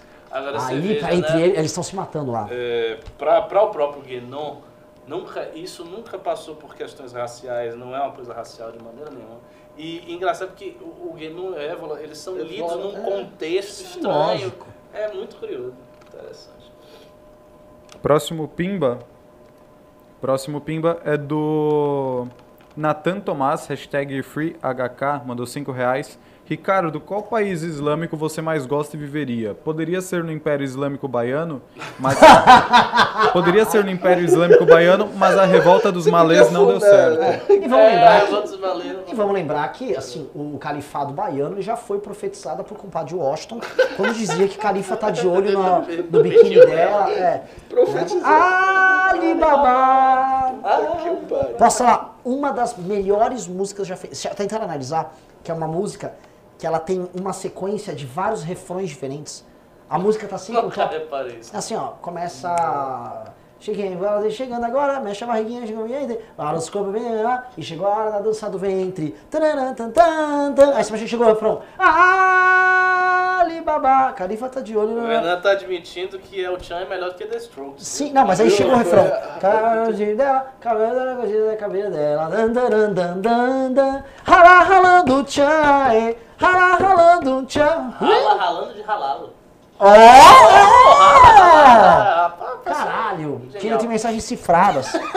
E era, então assim, quando eu via, pô, o verdadeiro refrão nem chegou ainda. Maravilhoso. Sim, dos países islâmicos, cara, eu viveria na Jordânia, viveria no Marrocos, viveria na Turquia. Eu, Na Tunísia eu não conheço muito bem, não. Nesses três eu viveria. Mas eu viveria, eu viveria. Eu viveria. Viveria na Malásia, por exemplo.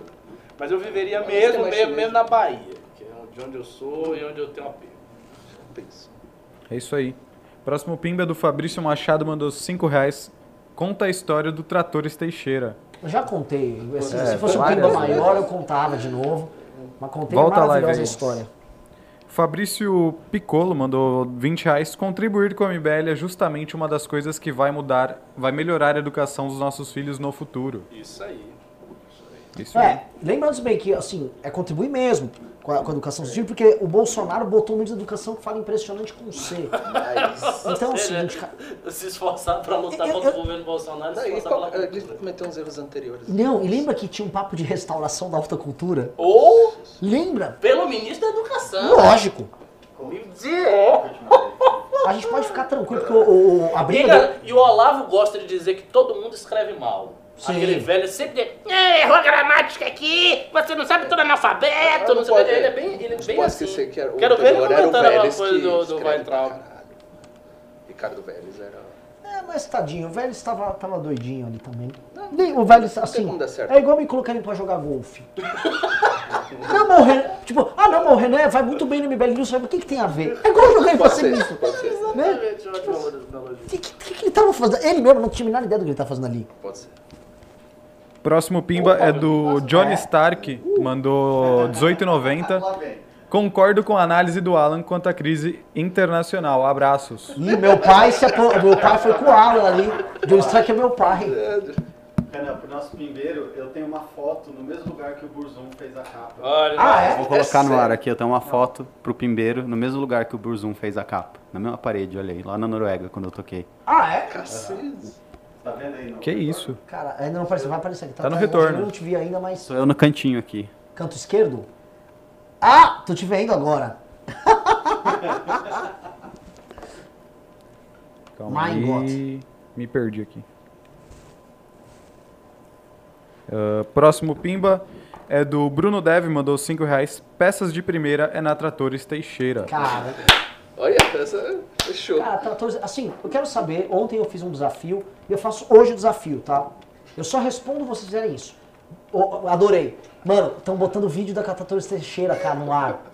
Cara, parabéns, velho. De verdade. Maravilhoso A isso. gente tem que fazer um boné Um ca- igual da Caterpillar, da Tratores Teixeira, sabe? Cara, de a gente tem que fazer, a gente tem que levar o Arthur. Ó, posso falar? Se o Arthur ganhar pra prefeito, a primeira coisa ato do Arthur pós-vitória é todos nós peregrinarmos pra Tratores Teixeira. E o Arthur vai agradecer, o Arthur vai agradecer o seu Teixeira lá. Isso é da hora. Prometo, cavalgada prometo. É pra, não é pro sul mesmo que. E o. O. O. O, o que que tá falando de Tratores Teixeira aí? Oi? Mas parabéns, ô Couto, você tá indo muito bem na Tratores Teixeira. Não, o, Ah, o meu desafio é o seguinte. o André Musel mandou esse um vídeo. Valeu, orçamento André. para Tratores Teixeira, faz a solicitação de orçamento lá no site deles e me manda um print lá no Instagram. Aí amanhã eu vou parabenizar pessoalmente no News. Esse aí, tivemos um pimbaço do Leandro Coller, mandou 100 reais. Ah, sobre o lance da China que eu falei do Ocidente em geral, a China é só um terço vendendo para quase o mundo todo. Ela depende do todo. O Varg disse que queimou a igreja numa entrevista para gerar buzz e divulgar a loja do cara que ele viria esfaquear em premeditada autodefesa. É, ele seguiu, acho que É. É, é, foi bizarro isso aí. Ah, próximo Pimba. Calma aí, calma aí. Aqui, Juliano Lerrer mandou 10 reais. Ricardo, estamos em 2020. Chega de religião como justificativa, meio e fim para tudo. Precisamos seguir uma linha menos fantasiosa e abstrata. Os maiores problemas do mundo hoje vêm das teocracias. Os maiores problemas do mundo vêm das teocracias de quais? Você praticamente não tem nenhum. Como é que vem? Meu filho já passou iluminismo, já tem 300 Não, não, anos de iluminismo aí. Não. Religião tá embaixo, ninguém mais faz nada por Isso, religião. é, acho que desse ponto Só a gente concorda. Só que a gente tem que voltar ali. Cidade de Deus. Cidade de Hum. Deus. Isso Se é a gente coisa voltar, cristã, pô. acabar com é, vendo? Ele é pra que a gente da cidade de Deus. Não tem isso não. Sharia é Sharia, acabou. Cidade dos homens, cidade de Deus, é tudo a mesma coisa. É tudo- de papo. Eu quero saber o seguinte, alguém consegue... Eu, eu, eu simpatizo muito com o zoroastrismo. Tá lá, ainda tem tempo. Tem um pouquinho, não tem? Tem. E na Índia também, os Sim. passos. O Fred Mercury era descendente. Mas era mesmo. Ó, chegou outro pimbaralho aí, então Caralho. o pessoal tá se solidarizando. Ah, vou ler ele já. ó. Paulo Jorge mandou 90 reais. Gostaria do livro assinado, pelo menos pelo Kim, para presente. Já comprei o meu.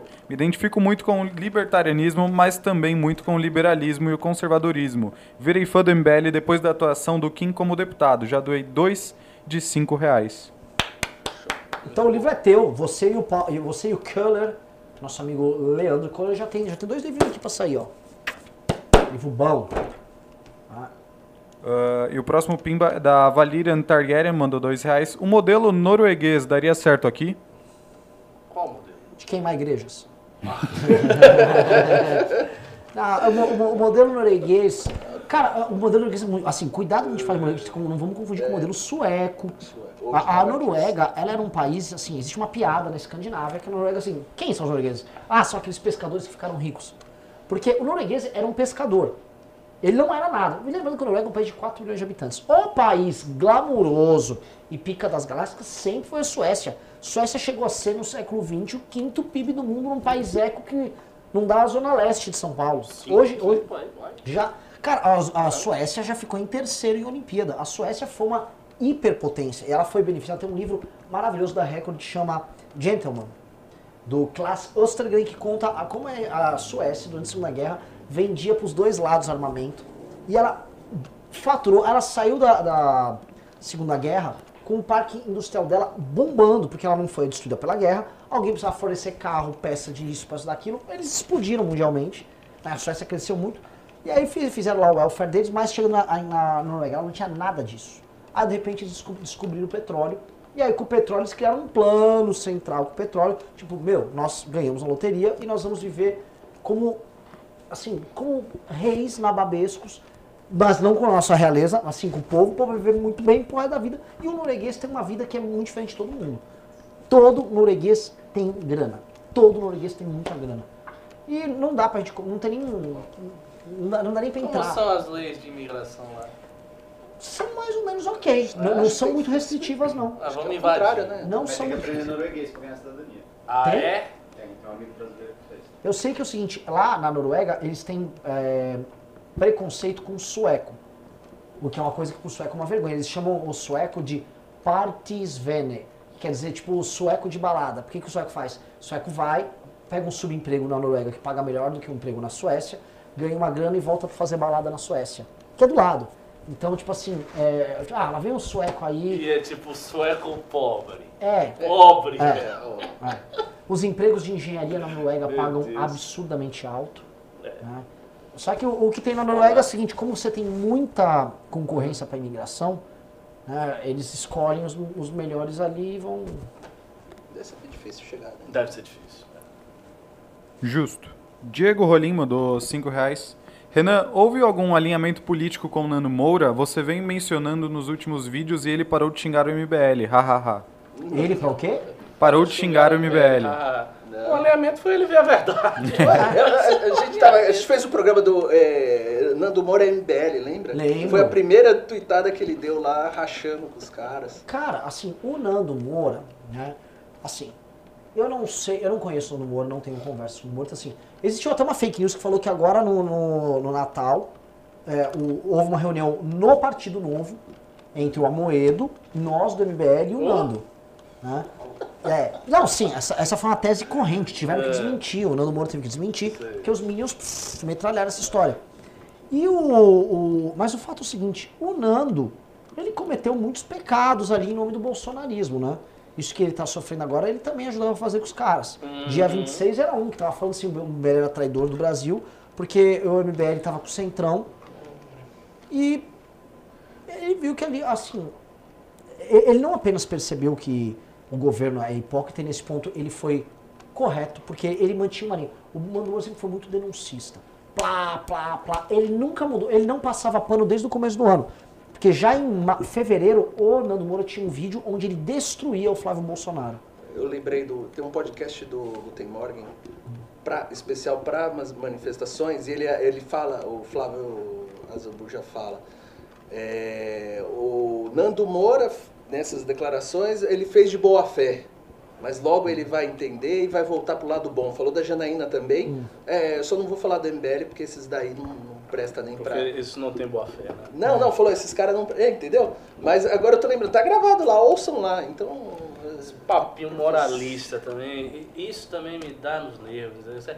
O lado bom, É. o lado do bem. Próximo Pimba é do Fenton, mandou 10 reais.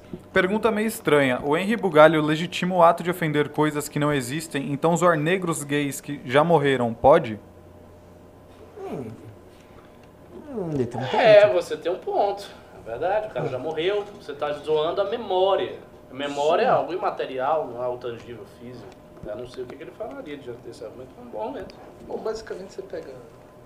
Anderley Pastrello mandou. Você pode então criar muito humor racista com, com negros mortos Tá. e ser muito pesado você ficar fazendo, por exemplo, filmes é, tirando sarro de todo mundo que morreu na escravidão e falar que não é racismo. É, um, é um muito muito, muito. Anderley Pastrello mandou 10 reais. Há uma história que conta que Jesus, quando fugiu para o Egito, teve contato com os conceitos zoro zoroastristas na infância. Dizem. Não, mas a história, assim, quando os judeus foram cativos dos persas, um período, e a boa parte da metafísica do judaísmo foi alterada, certo? A uma segundo. Henri Corbin, foi, foi absorvida muito pelos zoroastristas. E, e tem a tese de que Jesus, na verdade, foi pro Japão.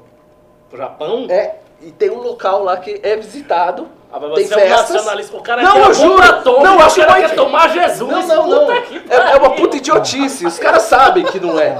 Aí eles continuam ainda fazendo as festas lá, não vou lembrar onde que é. Mas não, é, Jesus passou em a Ah, adolescência. quer uma aqui, boa? cara. Quer uma boa? Vou É te contar uma louco. boa. É, não tá no livro Visão do Paraíso do Sérgio Bernardo de Holanda. Tinha muitas lendas aqui na, na América do Sul ligadas ao São Tomé. São Tomé sempre morreu na Índia. Xingou, né? Ele morreu na Índia. E aí os caras começavam a criar, tipo, não, na verdade ele continuou pregando na Índia e foi embora. E aí todo, muita gente ficou acreditando que o São Tomé estava vivo e ele estava sempre peregrinando. E aí aqui, né, chegou os espanhóis, chegaram os portugueses, e aí os portugueses viram assim, a falou, não, não, tinha um homem que ficava andando, uma criança. Ah, o São Tomé. É lógico. Era o Santo Tomé. E aí a galera começou a acreditar que o Santo Tomé andava lá pra dentro e não, não, vamos, vamos pra dentro que o Santo Tomé veio aqui. E o índio falou tal. O que, que acabou rolando é que essa lenda foi espalhar para Paraguai, dos Paraguai foi espalhar lá pra perto dos Incas, foi lá pra Bolívia. E os caras começaram a falar, não, o Santo Tomé tava aqui, aí acharam uma suposta cruz que o Santo Tomé levou lá. A galera foi entrando numa pira, só que, cara, aí já passou 1.400 anos, né, 1.500 anos, já, já ficou um pouco, né, Mas vira. é, mas tem, tem assim, Mas o País tem muita lenda do Santo Tomé aqui. Inclusive São Tomé das Tem uma Exato. pedra na Bahia, ele conta, que assim, a- tinha uma pegada de uma mão na pedra. Quando eles chegaram. E aí falaram, obviamente foi o São Tomé. Passou aqui e deixou a pegada aqui. O que, que virou? Virou um local de peregrinação. Esse começo da colonização brasileira. Não sobrou mais rastro da pedra, que todo mundo levava um pedaço, a pedra sumiu. Ah, muito curioso. Ah, então tá aqui, Jesus era Naruto. Era o Boruto, pô. O Boruto. Porque ele é filho do. Paulo Jorge, ó, último pimba. Paulo Jorge mandou 5 reais. Quanto tempo de atuação e quanto dinheiro o MBL precisará para fortalecer o indivíduo e transformar o Brasil em um país evoluído e que evolui sempre?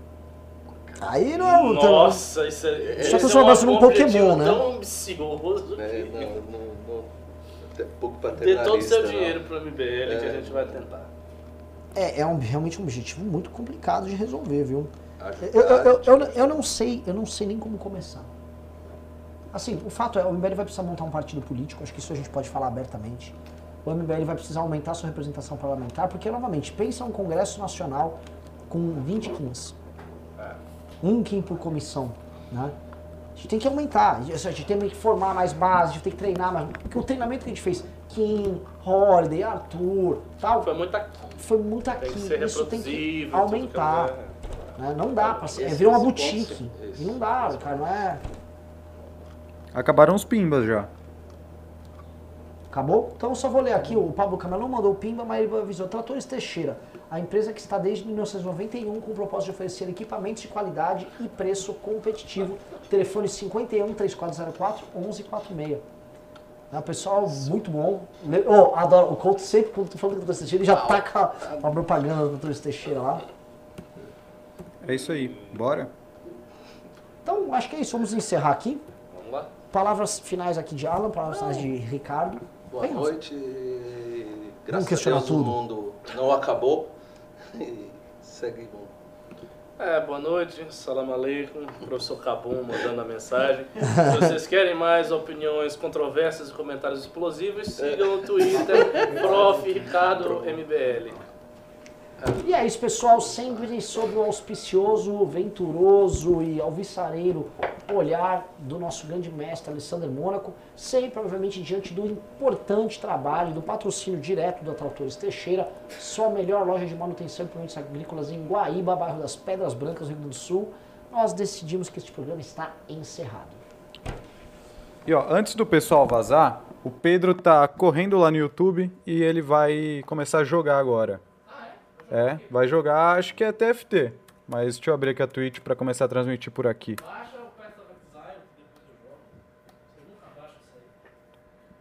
Ah, sai daqui, Tratores Teixeira. Calma aí, pessoal.